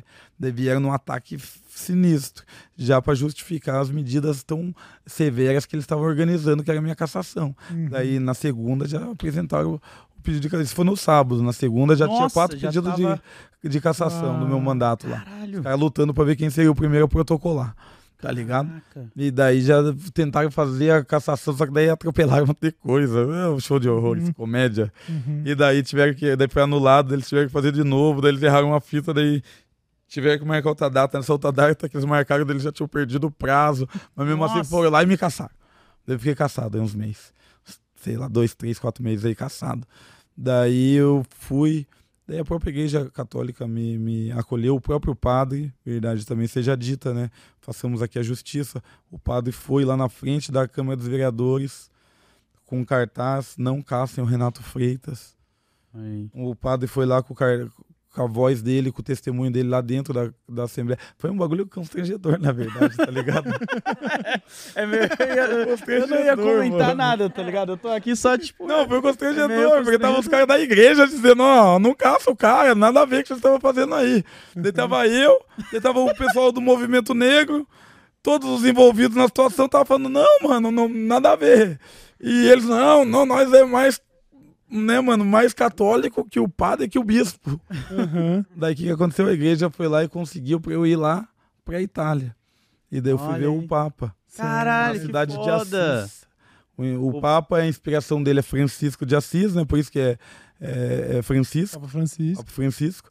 Só que ele não é um franciscano, Hum. mas ele tem essa inspiração. É o E mesmo. Por isso o encontro foi na cidade de Assis, que é a cidade de São Francisco de Assis. Ah, É o mesmo que o Haddad deu o álbum do Racionais? O Papa, o Papa Francisco? Eu não sei se é esse. Você podia ter perguntado pra ele aí, irmão. Já É ouviu verdade, aí o já Racionais? o disco? Qual que é a Já sua viu favorita? disso? Qual que é a Ah, sua faixa favorita? Ah, não sei. Não sei se Se for É, mesmo, ó. Você É podia verdade. ter chegado nele nesse Eu fui- papo já. ó. Eu fui encontrar o padre Júlio Lancelotti, a primeira vez que eu encontrei esse ele, eu foda. puxei um rap. Aí. Ah, é. Eu e os parceiros, situação de rua El, né, Beyoncé? Puxamos um rap lá, mano. Essa Ah. porra é um campo minado. Pô, Quantas vezes eu já pensei em me jogar daqui? É, meu padre Esse Júlio tá ligado que o bagulho é louco. Não há o que faça. E daí fui lá, encontramos o papo e tal. Então já voltamos. Da... E durante essa viagem, no terceiro dia da viagem, que é o dia do encontro do papo, é que eu vi a notícia no celular. Ufa, acordei cedo, atrasadão pra ver o papo. Falei, cara, hoje é mais cedo bagulho. Nossa, tudo torto, todo mundo já tinha saído, não sabendo se tinha o ônibus pra ir. Falei, meu, olhei o celular travado, desliguei e voltei, o celular travado, reiniciei, de repente monte de mensagem. Parabéns, parabéns. Opa, pá, pá, foi reconduzido a decisão do ministro Barroso, me reconduzindo ao cargo, reconhecendo nosso direito a expressar nossa, tanto a nossa religiosidade, quanto a nossa política, quanto a nossa ancestralidade, quanto as nossas tradições. Então, acho que foi uma, uma decisão aí muito acertada, que uhum. deu um uhum. recado para a República de Curitiba. Vai com calma. Uhum. Vai com calma. É, não é assim. Não pode não. tudo, não. Chega devagar. Cara, é que é muito louco você pensar que, tipo, tudo que você passou na sua vida de moleque, sabe? Tipo, indo aprendendo, era só repressão, só repressão. E hoje você consegue mostrar pra galera de lá que te reprimia que é, vai com calma, irmão. Não vai ser desse e foi, jeito. foi daqui que eu saí, então eu entendo muito bem os preconceitos que tinha aqui. A gente vai falar e vai Sabe o que eu digo, mano? Eu, eu, sempre falo o seguinte, quando eu olho, por exemplo, pra um policial, eu mesmo pra esses políticos lá e tal, mas quando eu olho pra um policial, eu não leio só ali o que tá escrito servir, proteger e tal, pá eu olho para o policial no olho dele como alguém que é testemunha de um crime que a corporação deles já cometeu. Uhum. E eu fui testemunha, porque eu vi cometerem com pessoas que eu vi muito próximas e eu vi esse crime ser cometido contra mim. Ó, eu tenho uma marca aí, ó. Tomei uns tiros de borracha de calibre 12 e a, a queimar a roupa aí, tá ah. tá ligado? Fui preso, fui despido, fui agredido, né, mano, várias vezes aí por eles, mas também antes, quando eu era invisível, quando eu tava fora do, do cenário político, que era ainda pior. Então, eu olho para ele como alguém que, que o, o, vê de fato, não a aparência, Sim. a fachada, mas o que vê quem ele é. E num primeiro momento eles têm um, até uma certa vergonha, esses tomados pela violência e pela covardia. Não são todos, mas esses, esses, esses, aí eles me ventem uma certa vergonha. Só que logo depois a vergonha some e vira raiva. Porque se eu sou uma testemunha de um crime que ele já cometeu, eu tenho que ser eliminada. É. Então, uhum. é, um, é um encontro com o poder instituído e eles representando o poder instituído. Sim. Né? A ordem pública, a ordem das coisas, a ordem das coisas tá de ponta cabeça. Uhum. Você anda por São Paulo, vê pessoas esticadas pelo chão como se fosse uma zona de guerra. Mas essa é a ordem das coisas que tem que ser mantida. Então, firmeza, né? Cada uhum. um dorme de noite. Mas e... é isso, né? A gente é o sistema colateral, mano. Que eles mesmo criaram e, tipo, eles não sabem lidar. Capítulo tá 4, versículo 3. Caralho, é verdade, né? Sou o sistema colateral que seu sistema fez. Efeito colateral. É, é efeito? É, efeito colateral efeito que colateral, é verdade. Fez. É isso mesmo. É, tem um, aliás, você falou de polícia agora, eu lembrei. Eu já vi você falando, por exemplo, sobre a desmilitarização da polícia. E esse é um tema que ainda gera talvez muita confusão na cabeça das pessoas. Tenho certeza que até na nossa audiência que é um pessoal que já sabe que aqui a gente é tudo, porra, Sim. esquerdista mesmo, mas que vai falar, mas desmilitarização da polícia. Que, que é isso? Acha que vai, sei lá, vai, vai entregar um, um cacetete para cada policial e falar, vai lá combater a guerra do, dos morros, né? É. não é isso, né? O que, que, que, você tem a falar sobre é. isso, Renato? É muito interessante isso daí, né? Porque tem alguns termos, palavras, que são meio que amaldiçoadas pela grande mídia, né? Uhum. E daí você constrói um mito em cima dessas palavras e você nunca consegue debatê-las de fato. A desmilitarização é um bom exemplo. Uhum. Ah, vai desarmar policial, vai entregar flor no, no morro, ah, tá. Sempre, né? Você olha e fala, nossa. Os caras estão ouvindo muito Armandinho. Às vezes o sorriso pode desarmar uma ah, guerra. É. Os caras acham que é Armandinho, Armandinho, tá ligado? É, então. E na verdade, o que, que significa desmilitarização? Primeiro, a última pesquisa da, da, do Centro de Estudos do Observatório da Violência aqui de São Paulo fez uma pesquisa e descobriu, e o que já se sabia também, que os praças da Polícia Militar são a favor da desmilitarização. Uhum. mas por quê que os praças são a favor? Justamente porque desmilitarizar não é desarmar, desqualificar o, o, o policial de algum modo. Nada a ver. Desmilitarizar é retirar a estrutura do exército de dentro das polícias. Hum. A estrutura hierárquica que faz com que um praça, um cabo, um soldado, um sargento, um subtenente, por exemplo, eles fiquem a vida toda trabalhando na polícia, na rua, nos trabalhos que mais exigem e que, portanto, são mais estressantes e mais arriscados, esse policial nunca vai ser um oficial. Hum, Nunca vai ser aquele que de fato faz parte do centro de decisão do comando hierárquico. A vida toda ele vai só receber ordem. Uhum. E isso facilita com que ele receba também um certo abuso de autoridade. O policial, por exemplo, pode ser preso por chegar 15 minutos atrasado, 20 minutos atrasado, vai preso dentro do quartel, não tem direito de, de, de defesa, digamos assim. Ele fica ao livre-arbítrio. E ele confunde essa hierarquia com arbítrio. E ele acaba reproduzindo isso em quem? No cidadão.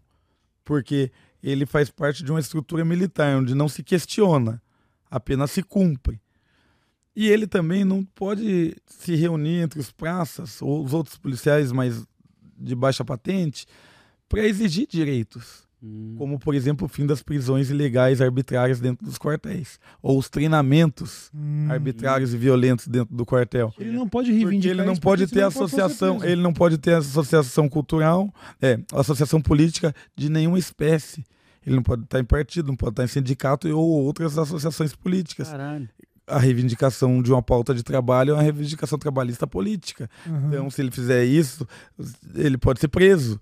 Então, é uma forma dos oficiais conseguirem dominar primeiramente a base do militarismo. Ele pode crescer aos montes, mas os oficiais é quem dominam. É assim também no exército, é ou não é? Mas nós não precisamos disso. A gente precisa de uma polícia que seja inteligente, que ela faça a ronda ostensiva, mas que trabalhe mais na inteligência. O militar não trabalha na inteligência, porque ele é um, ele é um instrumento de repressão, de ir à guerra. Uhum. Ele não fica é, 360 dias por ano estudando quais guerras possíveis Uhum. e investigando e criando indícios, sabe? Não, isso não faz parte da lógica do militar. Ele só recebe uma ordem e vai cumprir essa ordem. Ou fica fazendo ronda ostensiva para ver se encontra o inimigo. É. Já a polícia desmilitarizada, civil, é exatamente o oposto. Polícias, por exemplo, que são desmilitarizadas. Reino Unido tem 85% de taxa de elucidação de homicídios. Olha aí. Aí, ó. 85%, 90%. Os Estados Unidos, que também é muito violento, tem muitas mortes, é, tem também uma polícia desmilitarizada e tem uma taxa de 65% de resolução dos homicídios. Ou seja, cada 100 pessoas que morrem, 65 autores desses homicídios são presos. Uhum. Na Argentina, aqui, 50%, 60% de resolução. Também é desmilitarizado na Argentina. Também a polícia é desmilitarizada na Argentina. E no Brasil, sabe quanto que é a taxa de elucidação de homicídios? Hum. É de 5 a 8%. É irrisória. Caralho. É uma política que desvaloriza a vida. Sim. A segurança, de fato, não se dá. Só quando você coloca o elemento propriedade. Daí uma das melhores polícias do mundo, antissequestro, Uhum. rouba banco, etc. Mas hum, sobre a vida, ninguém tá ligando muito, não. Então é uma polícia, de algum modo, burra nesse sentido. Porque é ineficaz. Justamente porque a maior parte da receita da segurança pública está na polícia militarizada e não na polícia de inteligência. Se unifica as polícias, como é hoje na Polícia Rodoviária Federal, que é uma polícia desmilitarizada, Uhum. você dá o acesso a todos os agentes da Polícia Federal, por exemplo, ou da- dessa outra polícia unificada, a qualquer cargo da carreira. E isso, esse princípio de igualdade traz um tratamento diferenciado entre eles, mais respeitoso e cidadão, amparado na legalidade, mas isso se reflete sobretudo para o povo. Povo. O Sim. povo não pode querer se ver como inimigo. O militar eh, trabalha na lógica amigo-inimigo. Militar, olha a guerra da Ucrânia. Militar não faz prisioneiro.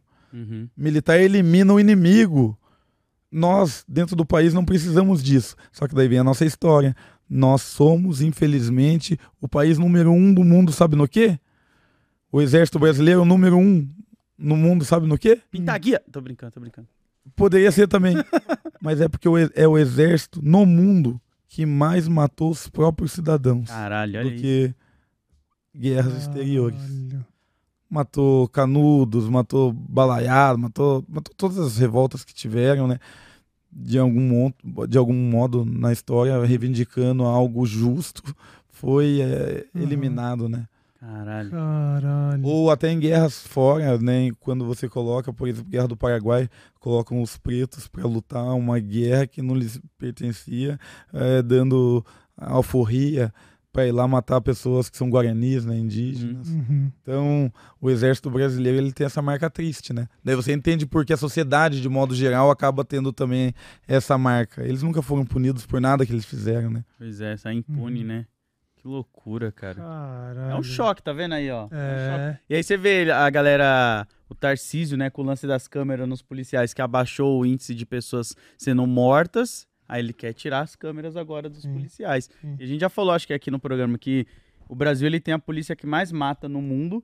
Se a gente tava falando de segurança, era pra ser também o país mais seguro do mundo, né? Já que tem a Se galera que acredita em aí. algo, né? É, É. se isso aí trouxesse resultado, né? Com certeza.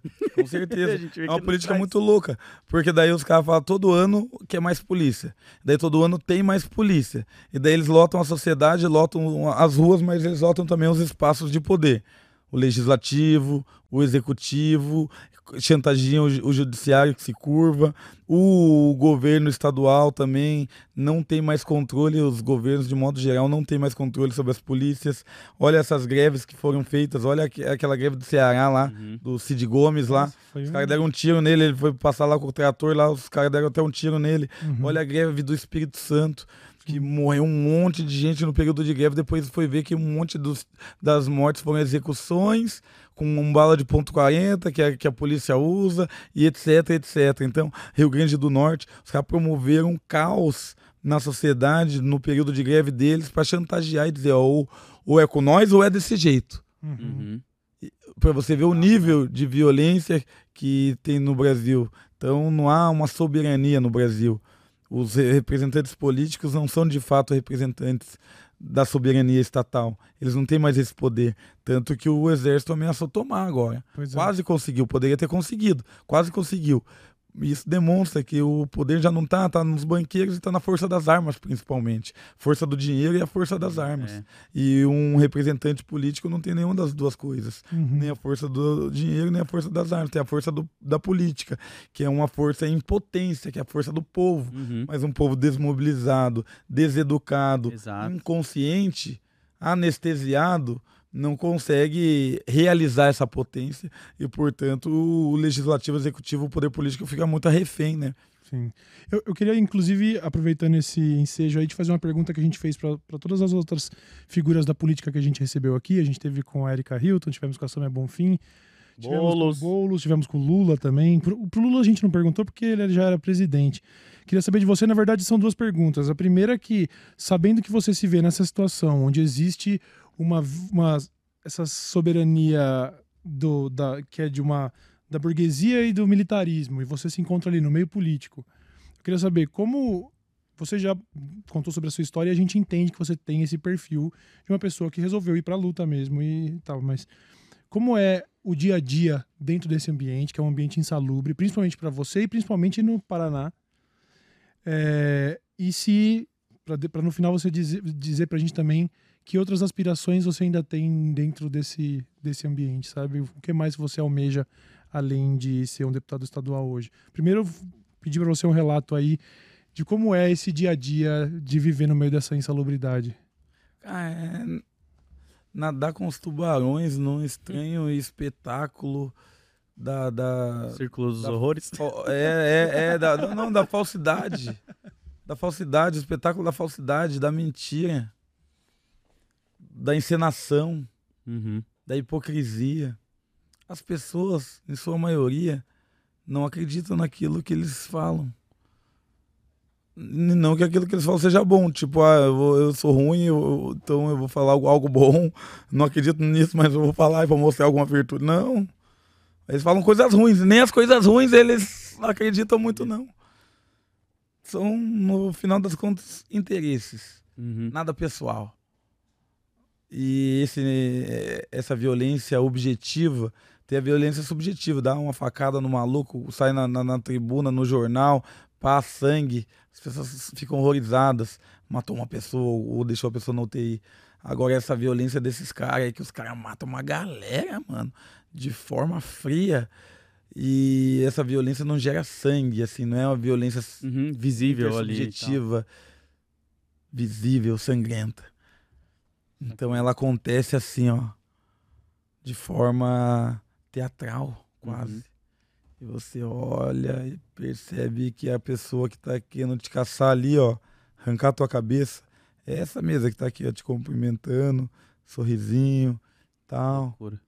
E ele vai ali e te caça. E vem e fala, ó, não é nada pessoal. Caraca. Tem gente aí que quer ouvir isso. Ou o meu eleitorado me pede. Que loucura. É Imagina. muito de simulação. Então, né? é, mano. Essa é a primeira parte da pergunta. Qual que era a segunda mesmo? O que mais você almeja dentro Ah, dessa, desses ambientes? Sim. Ah, irmão, eu vou te falar. Eu sou político por acidente, né? Uhum. Bernardo, lá, valeu, Bernardo. Oswaldo. Valeu, Oswaldo. Os mano me convidou, né, pra ser candidato, eu fui candidato. As coisas aconteceram de tal modo aí que eu fui eleito anos depois. A maior parte delas fora da minha, do meu controle, da minha intencionalidade. As coisas aconteceram, como essa da igreja. Uhum. Eu ia imaginar que os caras iam fazer uma fake news e ia me pegar pra louco aí, sair fora, Uhum. tá ligado? E me caçar e um monte de. Ô, louco, mano, mó exagero. Uhum. Tá louco? Que deselegância, né, mano? pra que isso tudo? né, mano? Eu ia imaginar, não. Mas foi justamente sobreviver a esse processo que me tornou deputado estadual. Uhum. Nós estamos abertos aí na, né, mano, ao que o mundo apresentar pra gente, né? E estamos na caminhada, né? Num sentido, numa direção. Sim. Que vier e até quando Deus quiser, mas a- aspirações momentâneas para um futuro assim é muito difícil, né? Uhum. Legal, legal, Foda, legal. foda demais. Antes da gente começar, a gente vai ter. Eu vou pedir pro Toso fazer uma filtragem do que é perguntas pro Renato e o que for merchan a gente guarda para os próximos episódios, porque a gente quer ainda poder conversar mais um pouco com você. É, antes disso, a gente tem falado aqui, tem um nome que apareceu junto de você das notícias recentemente, que é o Zanin. A gente tem falado dele também, sobre como a gente se decepcionou com a escolha de um reacionário para o STF e tudo. E aí, me corrija se eu estiver errado, eu não sei se foi exatamente isso, mas você foi fazer um comentário a respeito do Zanin e foi. Não sei se você tá ligado, Load. Acho que O não. Renato foi acusado de racista. Ah! Não, ver... Não. não. porra. Como assim, cara? É, é sério? Porque o Zanin é branco, né, porra? Você podia comentar um pouquinho sobre isso? Eu sei que é um negócio pontual e que a gente gosta de fazer papos que vão envelhecer e não gosta de deixar muitas pautas quentes, né? Mas é que essa não tem como. Mas é verdade isso? É verdade, cara. O cara teve essa, Ô, mano. Não, não ele, tá? Não, foi Não. o Zanin, mas a, É, essa então, acusação tipo, surgiu. é, essa acusação. Então, É, tipo, a pessoa teve surgiu lá do pessoal lá vinculado ao delegado Tito Barrichello, Certo. bancada da arma. E mais um pessoalzinho ali que é advogado ali do, da, dos policiais que cometem assassinatos aí, então eles vão lá, Uhum. advogado desses policiais. Que foram lá e pegaram uma fala minha no movimento lá, numa manifesta, manifestação, não, num encontro, para discutir a própria desmilitarização. Uhum. em que eu disse que eu fiquei desapontado ali com o Zanin, porque ele votou no STF, foi voto de desempate, então, o voto dele, né, Uhum. definiu que a guarda municipal pode se portar de fato como polícia, fazendo ronda ostensiva, empunhando as armas e buscando o criminoso, entre aspas, assim. A gente sabe que esse tipo de atuação é muito sensível, porque não são poucos os casos em que viola os direitos individuais das pessoas, né, mano? Não são poucos. A primeira vez que eu tive uma arma apontada na minha cara não foi de um bandido, né? Foi de um policial me enquadrando e eu tinha 12 anos, mano. É, Aí você vê isso já, né? Qual é o perfil. Exato, exato. E daí você deixa amplia ao invés de a gente fazendo a gente, né, fazendo um esforço para desmilitarizar as polícias, colocar elas em outra linha, eles estão fazendo um esforço para militarizar a guarda que já é civil Pois e é. fazendo um esforço exatamente oposto e pelo populismo penal, que é o Uhum. populismo mais forte, bandido bom, bandido morto, elegeu Bolsonaro, Uhum. essa coisa, e, e- e eles se escoram aí um pouco para ter um pouco de segurança para as outras decisões, talvez, mas sacrificando quem? Quem que é, é vítima de violência das guardas municipais nos dias, no dia a dia das grandes cidades? População em situação de rua. Uhum. tá ligado? Que mais sofre. Então lá na ponta, eu, daí eu falei, ó, o Zanin, aí que entrou o argumento. Eu falei, o Zanin como homem, branco, rico, classe média alta, que dentro do seu círculo de sociabilidade só há pessoas como ele, Exato. não consegue, por questão objetiva, não consegue perceber os efeitos concretos de uma decisão como essa que ele tomou. Uhum. Se ele tivesse sentado no banco de uma praça aí, tá ligado? Ele ia ter essa Sem casa, sem nada, sem guarida, daí ele ia. Pá, ou se ele conhecesse alguém nessa situação, se ele visse isso. Pô, até mesmo se o cara de repente visita qualquer sarau que tem ali na Praça Roosevelt ou em qualquer lugar público, você tá constantemente. Aí, ó, fica a dica, hein? Dica É, boa, hein? Só visitar qualquer sarau a, a céu aberto que a molecada organiza, né, mano? E eu falei isso. Então, Não foi em momento algum pra dizer, ah, pessoas brancas são feias, chatas e boas. né, mano? Caralho, cara. Imagina, mano. Ser acusado de racista porque falou um negócio desse. É, não tem- é, é, é uma. É uma. É, é, o representante de Curitiba. Aí, Uhum. Curitiba, isso te representa? Se não, fala, bota a cara no sol, diz não, não Uhum. concordo com isso. Pois Sei é. que tem muita gente que não concorda. Mas as pessoas têm que também tomar cada Sim. vez mais partido. Sim. Ter sua Caraca. voz, né? O cara tirou a carta do racismo Do reverso. racismo reverso, é o rabo correndo atrás do Como se- cachorro Meu mesmo, Deus mano. do céu, Tá mano. louco. S- Só pra gente ir, ir- ir finalizando o papo e ainda abrindo pras perguntas da rapaziada, isso me leva também a um. A primeira vez que a gente falou aqui sobre que a gente tava com o pessoal do Medo e Delírio em Brasília, Sim. ainda não tinha rolado a. a- não tinha sido apontado o Zanin como o, o novo ministro do STF. E aí um dos, dos caras do Medo e Delírio falou: não, a próxima, a próxima escolhida para ministro do STF tinha que ser uma mulher preta Sim. não só por uma questão de. É uma questão de representatividade, mas quando se fala em representatividade, talvez, por ser uma palavra que a gente usa muito, e até entre as esquerdas universitárias e tudo, talvez se esvazie um pouco o significado disso. E eu queria saber a sua opinião com relação a isso e o que, que você poderia dizer a respeito dessa questão da representatividade do- desse ponto de vista, porque a gente ouve muito esse termo, mas a- eu acho que acaba sendo, às vezes, esvaziado do significado. Parece que é só pra a gente fazer algum tipo de. Não sei, pra tentar balancear o jogo, mas eu, por exemplo, como uma pessoa branca, falo assim: não, eu sou a favor da representatividade. Se fosse um pouco mais despolitizado, eu diria: não, eu sou a favor, mas sem muito refletir. Só Só olhar pra- lá pro panorama e falar: ah, todos são homens brancos, coloca uma mulher preta lá porque isso é justo. Mas é justo por quê, entendeu? A gente não, Aham, talvez não se perfeito. aprofunde nessas questões. Perfeito. Olha, a cabeça pensa onde o pé pisa, né?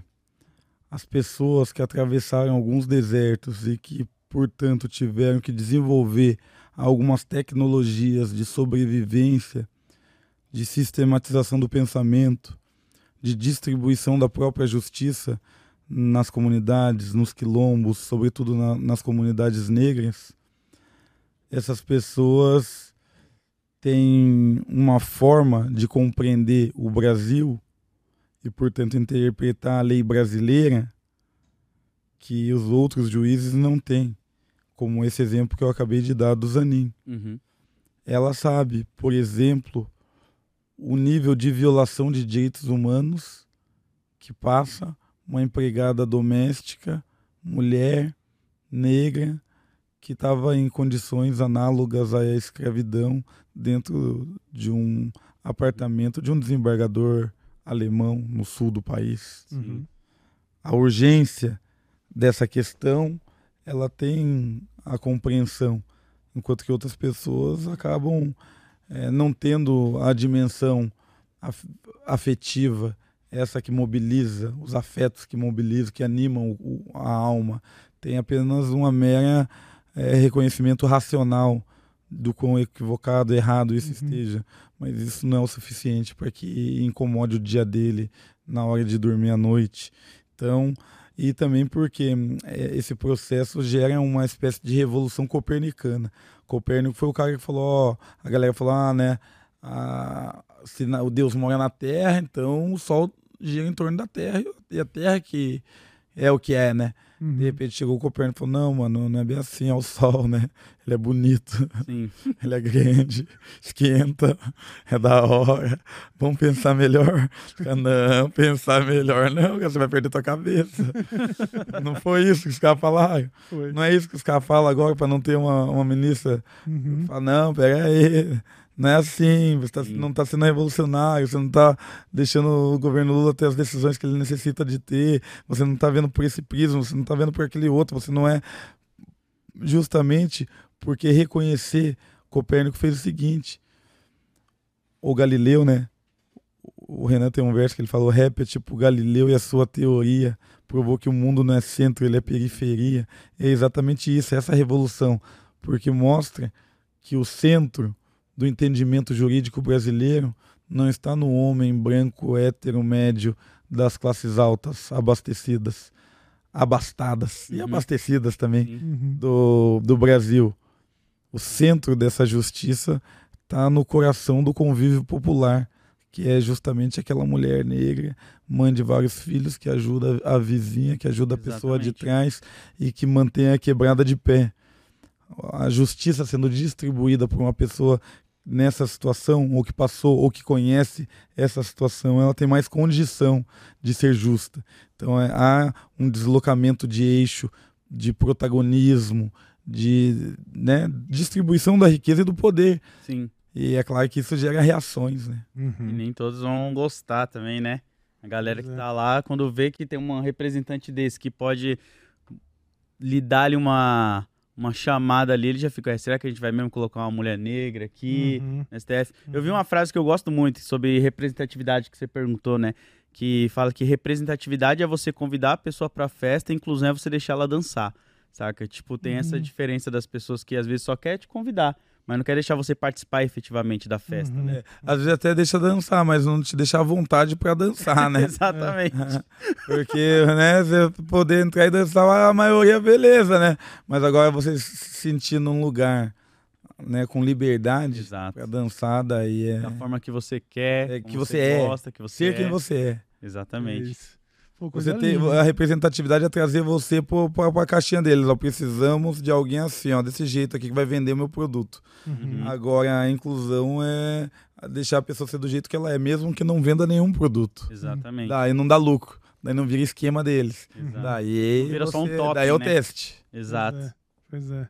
Pô, muito bom, hein? Eu, eu gostaria de conversar mais umas quatro horas, mas a real é que as portas estão sempre abertas e a gente não fala isso pra todos, tá? É mas verdade. vo- você, mano, aulas, tá? Só A aulas. hora a que gente estiver vai. por aí, São a gente tem, não, Paulo, tem mais um tempinho pra te alugar ainda, porque deve tem ter as perguntas aí. da galera ainda, né? Aí, demorou. Quero fazer o seguinte, Lô, você consegue ler a primeira, a segunda, enquanto eu vou ali no banheiro dar um pulinho Vai lá, vai lá. rapidinho? E eu já Vou volto. abrir aqui. Então vamos para as nossas perguntas de hoje. Lembrando a vocês, perguntas diretas para o Renato Freitas. Se você fez o seu merchan aí no nosso chat, guarda ele para nossa segunda-feira que nós estamos de volta, tá bom? Vai, Lodi. Elô, Vamos lá. Bronca. O Léo, ele perguntou aqui, Renato, quais dicas você daria para o pessoal que está disposto a entrar nessa luta da política? Satisfação em ver você no Desce a Letra Show. Um abraço para todos. Respondo já? É, pode ficar à vontade. é Léo? Léo? É, o Léo. Salve, salve, Léo, meu parceiro. Forte abraço, tamo junto. Primeira coisa é você se perceber, né, mano, pequeno insignificante, né? Um grão de areia em frente ao mar. Só quando você se percebe desse modo, você também entende a necessidade e a urgência da cooperação, da solidariedade, da união, de estar com outras pessoas.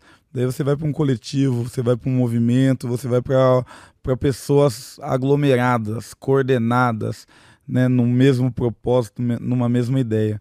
Nós lá em Curitiba, por exemplo, a gente achou que entre as pessoas que precisam da nossa ajuda de forma imediata estão a população em situação de rua e os egressos do sistema carcerário. Uhum. Então a gente deu um jeito de fornecer um café da manhã, Dá uma ducha, um, um- um almoço, uns cursos, um computador para acessar, uma arte marcial, um yoga, um, tá ligado? Uhum.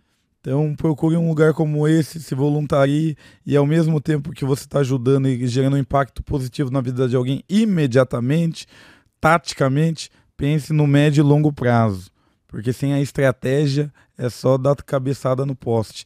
A estratégia é procure, se você, né, mano, acredita na luta institucional, procure um partido político aí, se movimente junto a ele, entre no partido, ou um movimento estudantil, ou uma associação sindical, ou uma associação de bairros, ou uma associação cultural, e comece a fazer política a partir dela. Da hora demais, mano. O André Pirret, ele manda aqui, comemorando um ano como membro do Desce Letra Show com esse papo. Necessário demais com o Renato Freitas. Só gratidão pelo ambiente que vocês criaram. Obrigado demais. Olha aí que da hora. A gente que agradece. Pô, tá Pra gente é um grande, é um, é um grande momento ter o Renato aqui mesmo, de verdade. A gente tem. Faz tempo que a galera pede ele. É, pois é, a gente tem conseguido trazer figuras que a gente admira aqui cada vez mais e tá sendo um negócio muito legal. Obrigado a vocês aí, pô. Vocês são foda. Satisfação. Fábio Raskoski, ele manda aqui. Renato, sou de Curitiba. A única vez que agredi alguém na minha vida foi uma cabeçada no peito de um nazi lá no Largo da Ordem. Arrependimento zero. É verdade. É, Não dá- há muito que faça. Nunca agredi outro ser humano, foi só um nazi mesmo. Tá tudo bem, tá tudo bem. É, O Tony Barbosa mandou aqui, ó. Renato, se não for problema, conta a história do Requião tirar cifrão, você cortar o cabelo, ele te. O quê? Ele te pediu desculpas? O Como é Requião? é essa A situação? história do Requião tirar dinheiro e você cortar o cabelo? É, mano. Modos não elegância. problema. Não, não é problema, não. o problema tá com quem fez, né? É, não exato. comigo, né? Cada um segura seus patuá, né, mano? Segura seu refrão, né? É, cada um é dono das suas palavras, né, mano? E realmente aí o, o Requião lá, o ex-governador do estado do Paraná, né, mano? Tava um dia nós lá na manifestação pela saúde, de vacina e tal. Os negacionistas, tudo isso, né? Daí tava o pessoal do PT ali, o pessoal ali. E de repente ele chegou, daí o pessoal foi lá cumprimentar ele. Ele tinha sido recém-eleito vereador e tal. Daí ele, o pessoal foi cumprimentando, ele foi comentando. Daí quando chegou a minha vez, assim, eu estendi a mão, né, mano?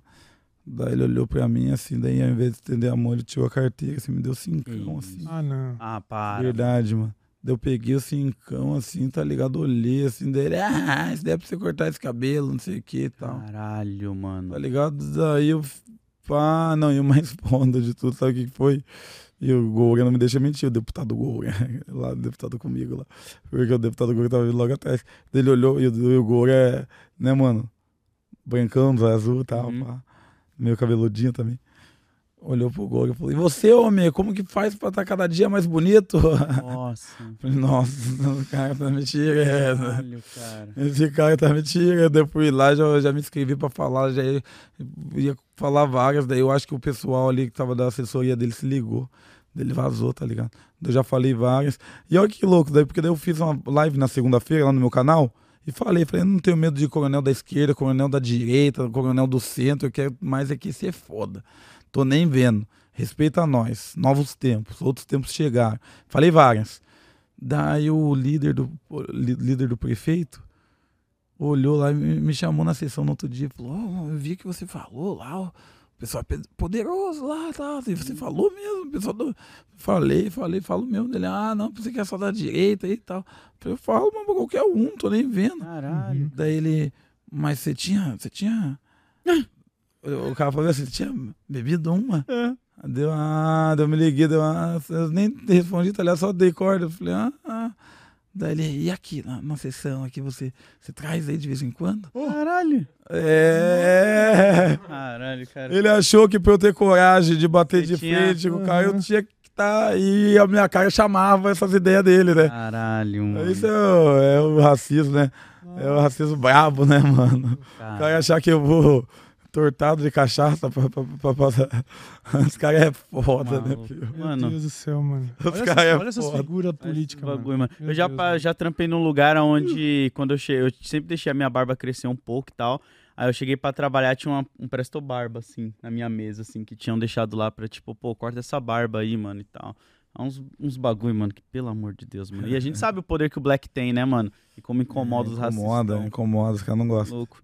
Renato Freitas, o Nino Chavo mandou aqui, ó. Renato Freitas é um salto de qualidade nesse estado de nepotistas. E aí, PT, vocês têm o dever de lançar nosso irmão para governador. Muito axé pra isso. Não era má ideia, não, hein, Paraná? Olha aí, ó. Caraca. O Alexandre Costa, ele manda aqui. Caraca, esse aqui vai ser difícil de eu conseguir falar. Ara... Araucária. Certo. Aí, ó, foi, hein? Ara... Ara... Caraca, é um trava-língua, irmão. Cara, cara. Araucária também, RM de Curitiba, uma das mais importantes do Sul. Hoje está linda, asfaltada e iluminada, mas só tem um aparelho de raio-x para a cidade inteira. Então. Sei, bem, sei bem do que o Renato tá falando. Pronto, Aí, matou a charada, é isso. Quem é, é, né? Quem- Caraca, cara. Asfaltização da política, irmão, é isso. É foda, mano. Marco Silva manda aqui. Renato, só quero dizer que a galera do bairro novo tá contigo. Cauê, sou de quebrada e te ouço desde a época em que você era estriônico e tosco e evoluiu e evoluí com você. Ré, ré, ré, abraços. O que, que é estriônico? Eu não sei, mas eu fui muito tosco mesmo, mano. Obrigado por estar aí junto. Tamo Bom, junto, pô, a gente, é A isso. gente envelhece, amadurece e principalmente vai ouvindo as ideias de quem precisa ouvir, né? É. Exatamente, mano. Obrigado, mano. Tinha rolado a de 20 de novembro, que nós tínhamos organizado lá a Consciência, Direito- Uhum. Consciência Negra e pá, né? E tinha os cartazes ainda. E essa outra festa aí era aberta e era principalmente pro ex-estudantes e tal, pá. Daí chegou uns caras cabulosos lá, mano, e os, os polacão grandão Uhum. também, né? E daí o cara rasgou lá o cartaz. Eu só vi de Hum. longe que o cara rasgou, daí já veio um outro mano lá, daí já falou, começou a falar um monte de coisa lá, nem ouvi. Daí tinha um cara brancão também, amigo nosso lá, André, do azul também.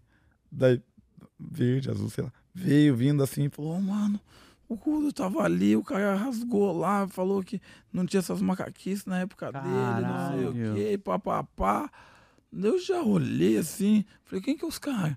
Né, aqueles lá, meu Deus, ah, pá. No que eu olhei pro cara assim, ó, mano, juro pro seu, o cara já tirou o relógio assim, ó, já guardou no bolso. Ixi. Ó, que cara folgado, mano. Cara folgado. Daí eu só fui indo assim, ó. Tá ligado? Ele, pá. No que eu entrei no raio dele, tá- só que eu já esperava, tá ligado? Uhum. No que eu entrei no raio dele, eu já entrei também pendulando. Mas no que eu entrei, ele já mandou uma. ele já mandou uma. Eu já entrei pendulando assim, ó. Pô, já dei um cruzadão no bichão, assim, ele já atordoou, já dei outra, já caiu, já meti uns dois, três, quatro, cinco pênaltis ali, tá ligado? Mano, você é louco, irmão. O cara quebrou os dentes da frente, tudo. Se fez de desmaiado ali. Ô, mano. Verdade, mano. Ô, mano, você é louco, irmão.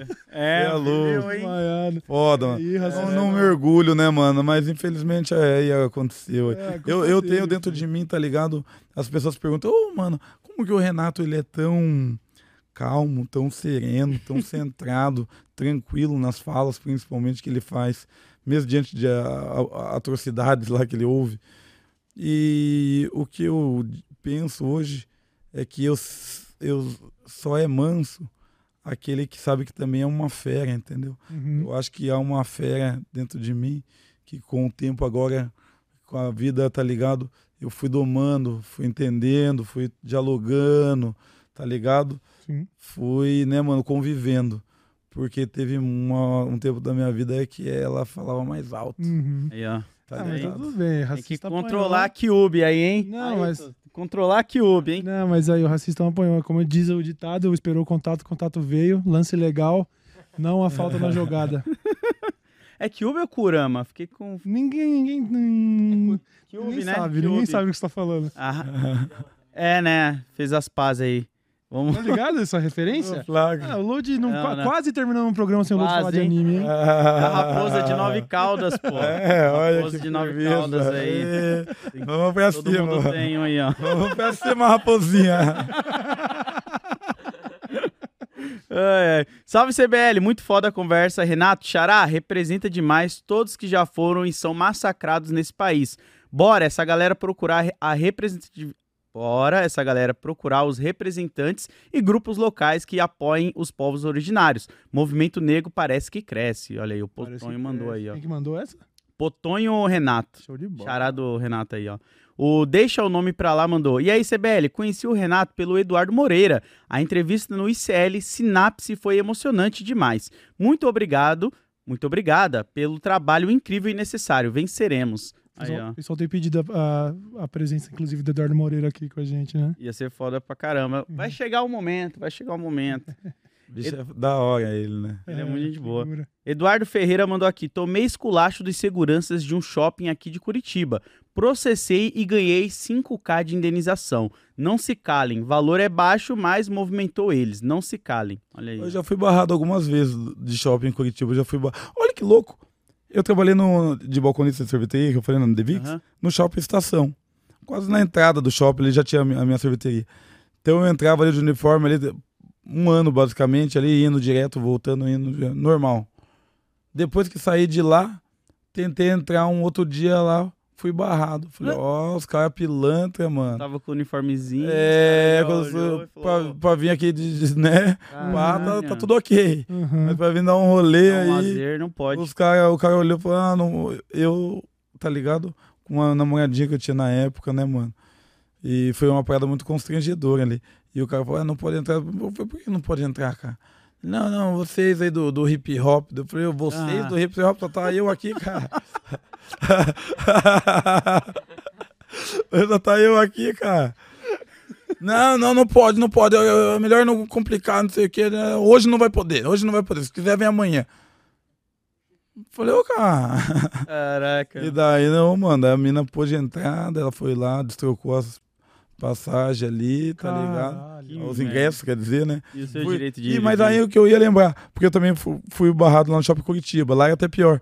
E depois descobri que um dos seguranças lá que se chamava, tinha um, um vulgo de Brasil, porque tinha uma tatuagem da bandeira do Brasil lá, pá, era nazista e foi preso tá Olha ligado? aí. Num, num- numa operação, assim, que desmontou umas células nazistas lá em Curitiba. Tem Caralho. um shopping, mano, segurança, essa área da polícia, da segurança, infelizmente abriga muita gente que é covarde e que quer se utilizar das armas para cometer os seus crimes particulares. Por isso eu sempre falo, galera fala bandido bom é bandido morto? Ah, é? Então você tá sendo a favor de um bandido. Como assim? O bandido bom é morto. Não, você tá sendo a favor de um bandido, sabe por quê? Porque quando o policial vai lá, pega alguém roubando um carro e prende a pessoa, ele tá cumprindo a lei. Subtrair para si coisa ali móvel, pena, quatro anos, Uhum. papapá. Agora, quando o policial vai lá, pega um cara que tava roubando um carro e executa ele, o poli... desse crime, aquela pessoa era absolutamente inocente. Uhum. E quem cometeu esse crime em que ele- essa pessoa é vítima foi o policial Uhum. cometendo o seu crime particular. Tá ligado? Tem dois crimes sendo cometidos Uhum. aí. Sim. Né, mano? Então é algo que. Pois é. Cara, faz total isso. sentido. Luca Albuquerque, ele manda aqui. Fala, Renato. Sou estudante da UTFPR e sinto que é muito despolitizada, além de pouquíssimo negra. Como podemos mudar isso? Abraços do SIC. Da hora. Da hora. Olha, a questão da educação superior tá mais difícil, né? O governo Bolsonaro sucateou, Uhum. apontou como inimiga a cultura, a educação, as artes, como inimiga mesmo do Estado, né, mano? Uhum. Então sofreu um ataque muito feroz. O que nós podemos hoje é tentar fazer geração de renda, Uhum. que é a grande emergência, né? A urgência da população para que ela tenha condições dignas de sobreviver e eventualmente ajudar no sustento familiar, né, mano? E junto com isso condicionar os processos educativos. Você tem que começar a dar dinheiro para as pessoas estudarem, basicamente. Sim. Um tanto de trabalho, mas o, focado principalmente no estudo. O Estado brasileiro ganha com isso. Porque uma pessoa que depois está aí em situação de rua, uma pessoa que está dentro do sistema carcerário, uma pessoa que às vezes adquire transtornos mentais, uma pessoa que é adoecida por uma sociedade que descarta seres humanos, sobretudo quando eles não estão empregados, não estão dentro do mundo do trabalho, eh, gera mais prejuízo para o Estado. Uhum. Então é um investimento que é o investimento da educação que dá resultado em todas as áreas né, da vivência humana, né, até na política, né, porque você cria cidadãos mais qualificados para o exercício Sim, da democracia. fácil. Perfeito. Camarada Carvalho mandou aqui, ó. Renato, você pode explicar um pouco pra galera até onde vai o seu poder político enquanto deputado estadual? Você é fantástico. Desce a letra show, por favor, chame a Rita Von Ruth num futuro Ah, próximo. Com certeza. Já bati Sim. papo com ela antes. Ia ser muito legal recebê-la aqui. Até onde vai o nível do seu superpoder? É, por incrível que, que pareça, é pouco. É pouco, muito pouco. A maioria das competências são concorrenciais com o município e a, as grandes competências são ainda da União. Mudar, por exemplo, mudar um código, ao Código Penal, da desmilitarização de fato e tal, na lei, a União. É, mudar a lei de execuções penais, que, que vige a segurança, a União. A, a escola, o currículo, as diretrizes do ensino, a União. É, a, a saúde, a união, a saúde, né, os planos de saúde, mexendo com os tubarões uhum. que usurpam o dinheiro público para a iniciativa privada na saúde, que hoje é um dos grandes problemas, e não é dito, porque o lobby dos uhum. planos de saúde é muito grande, é, é, é a união. Então, sobre algumas coisas relacionadas basicamente à fiscalização do executivo. Então, a gente tem acesso a relatórios, licitações, etc. Então a gente consegue exercer mais ou menos ali uma fiscalização do poder executivo e a proposta de leis que são da nossa competência, como por exemplo a lei das câmeras corporais para a Polícia Militar do Estado do Paraná, que eu sou um dos coautores, tá ligado? Ou projetos de pomarização urbana, de plantio de árvores frutíferas em áreas de periferia. Então tem alguns projetos que são possíveis saúde da mulher, da mulher presa, etc., que fizemos também, mas são projetos específicos que não abrangem grandes, é, grandes problemas ou problemas estruturais da sociedade, digamos assim, uhum. e que também não contam com uma expectativa de aprovação em sua maioria, porque a base do governo que é do governo Ratinho, é sempre a maioria a base dos governos. Uhum. E é, o governo, quando você é oposição, ele simplesmente não aprova seu projeto. Uhum. Simplesmente não aprova seu projeto. Não importa se ele faz bem para todo mundo. Os caras simplesmente te ignoram para que você não cresça politicamente e não se torne uma ameaça a eles. Uhum. Então a política ela é muito rasteira, uhum. ela é muito baixa, muito vil, muito aquém da expectativa que qualquer pessoa, mesmo que tenha as piores expectativas, tenham em relação à política. Uhum. É um mar de, de podridão mesmo. Foda. O Eduardo Saif manda aqui, ó. Salve do, salve do Vila Amélia de Pinhais. Queria indicar não só para o Renato, mas para todos do DLS, o Pecaus, um rapper de Curitiba dessa nova leva. O mano é cabuloso, satisfação, venceremos. Pecaus, já ouviu falar ou não? Já ouvi, já ouvi falar, falar já. salve pro Pecaus, ali os mano, ali tudo flaga banca dos mano, ali da hora. Uhum. Isso aí, Curitiba tem um cenário do hip hop muito rico. A gente tá fazendo 50 anos do, do hip hop e a gente teve crios de break lá em Curitiba que ganharam Master Crio, que ganharam diversos é, campeonatos nacionais. Vai ter representante provavelmente de Curitiba no break nas Olimpíadas. A gente teve o DJ Primo, que foi um uhum. DJ que marcou a história do hip hop nacional. A gente tem. O Nave de Curitiba. A gente tem o Nave, que puta, um beatmaker, o cara Sim, que é também tá fazendo história dentro do rap. O Louds que é foda também. Então, a gente tem muitos grafiteiros fodas, o Gardepan é um, os caras lá, tudo. Tem muitos grafiteiros ali muito embaçados. Fala um, esquece de outro, né? Mas é, é tem muita gente. Todo mundo, mas as tem muita gente boa ali. E MC também, né? A gente tem, por exemplo, o Do Raiz aí, que vem de uhum. Curitiba, uhum. entre outros grupos, né? Então, Curitiba tem um cenário do hip hop muito forte. Um salve pro Pecaus aí, é nós. Salve pro Vila Amélia, Pinhais. Já, eu tenho uma história com Vila Amélia, hein, mano? quando é, inaugurou o Carrefour do Vila Amélia, início da década de 90, nós foi lá, criança, bem louco de bicicletinha, tênis, um de cada um, um arrebentou, arrumou outro, arrumou, sabe, um de cada um favela, tá ligado? Sim. Deixamos umas magrelinhas assim, nossa, aquele mercado gigante. Caiu cada um com sonho de consumo na cabeça. Nossa. O meu era uma luvinha de goleiro sem os dedos, assim, tá ligado? Ah. Daí o outro era um ursinho pra menina lá que ele gostava, o outro era comer um bagulho lá. Cada um com seu sonho de consumo. Caímos pra dentro. Não deu cinco minutos, tava tudo nós presos lá. Isso é foda, né, mano? Caraca. O radar tinha apitado. Já tinha Acho pegado. que já entrou, os caras falaram, aí, só essa criançada aí, achando que.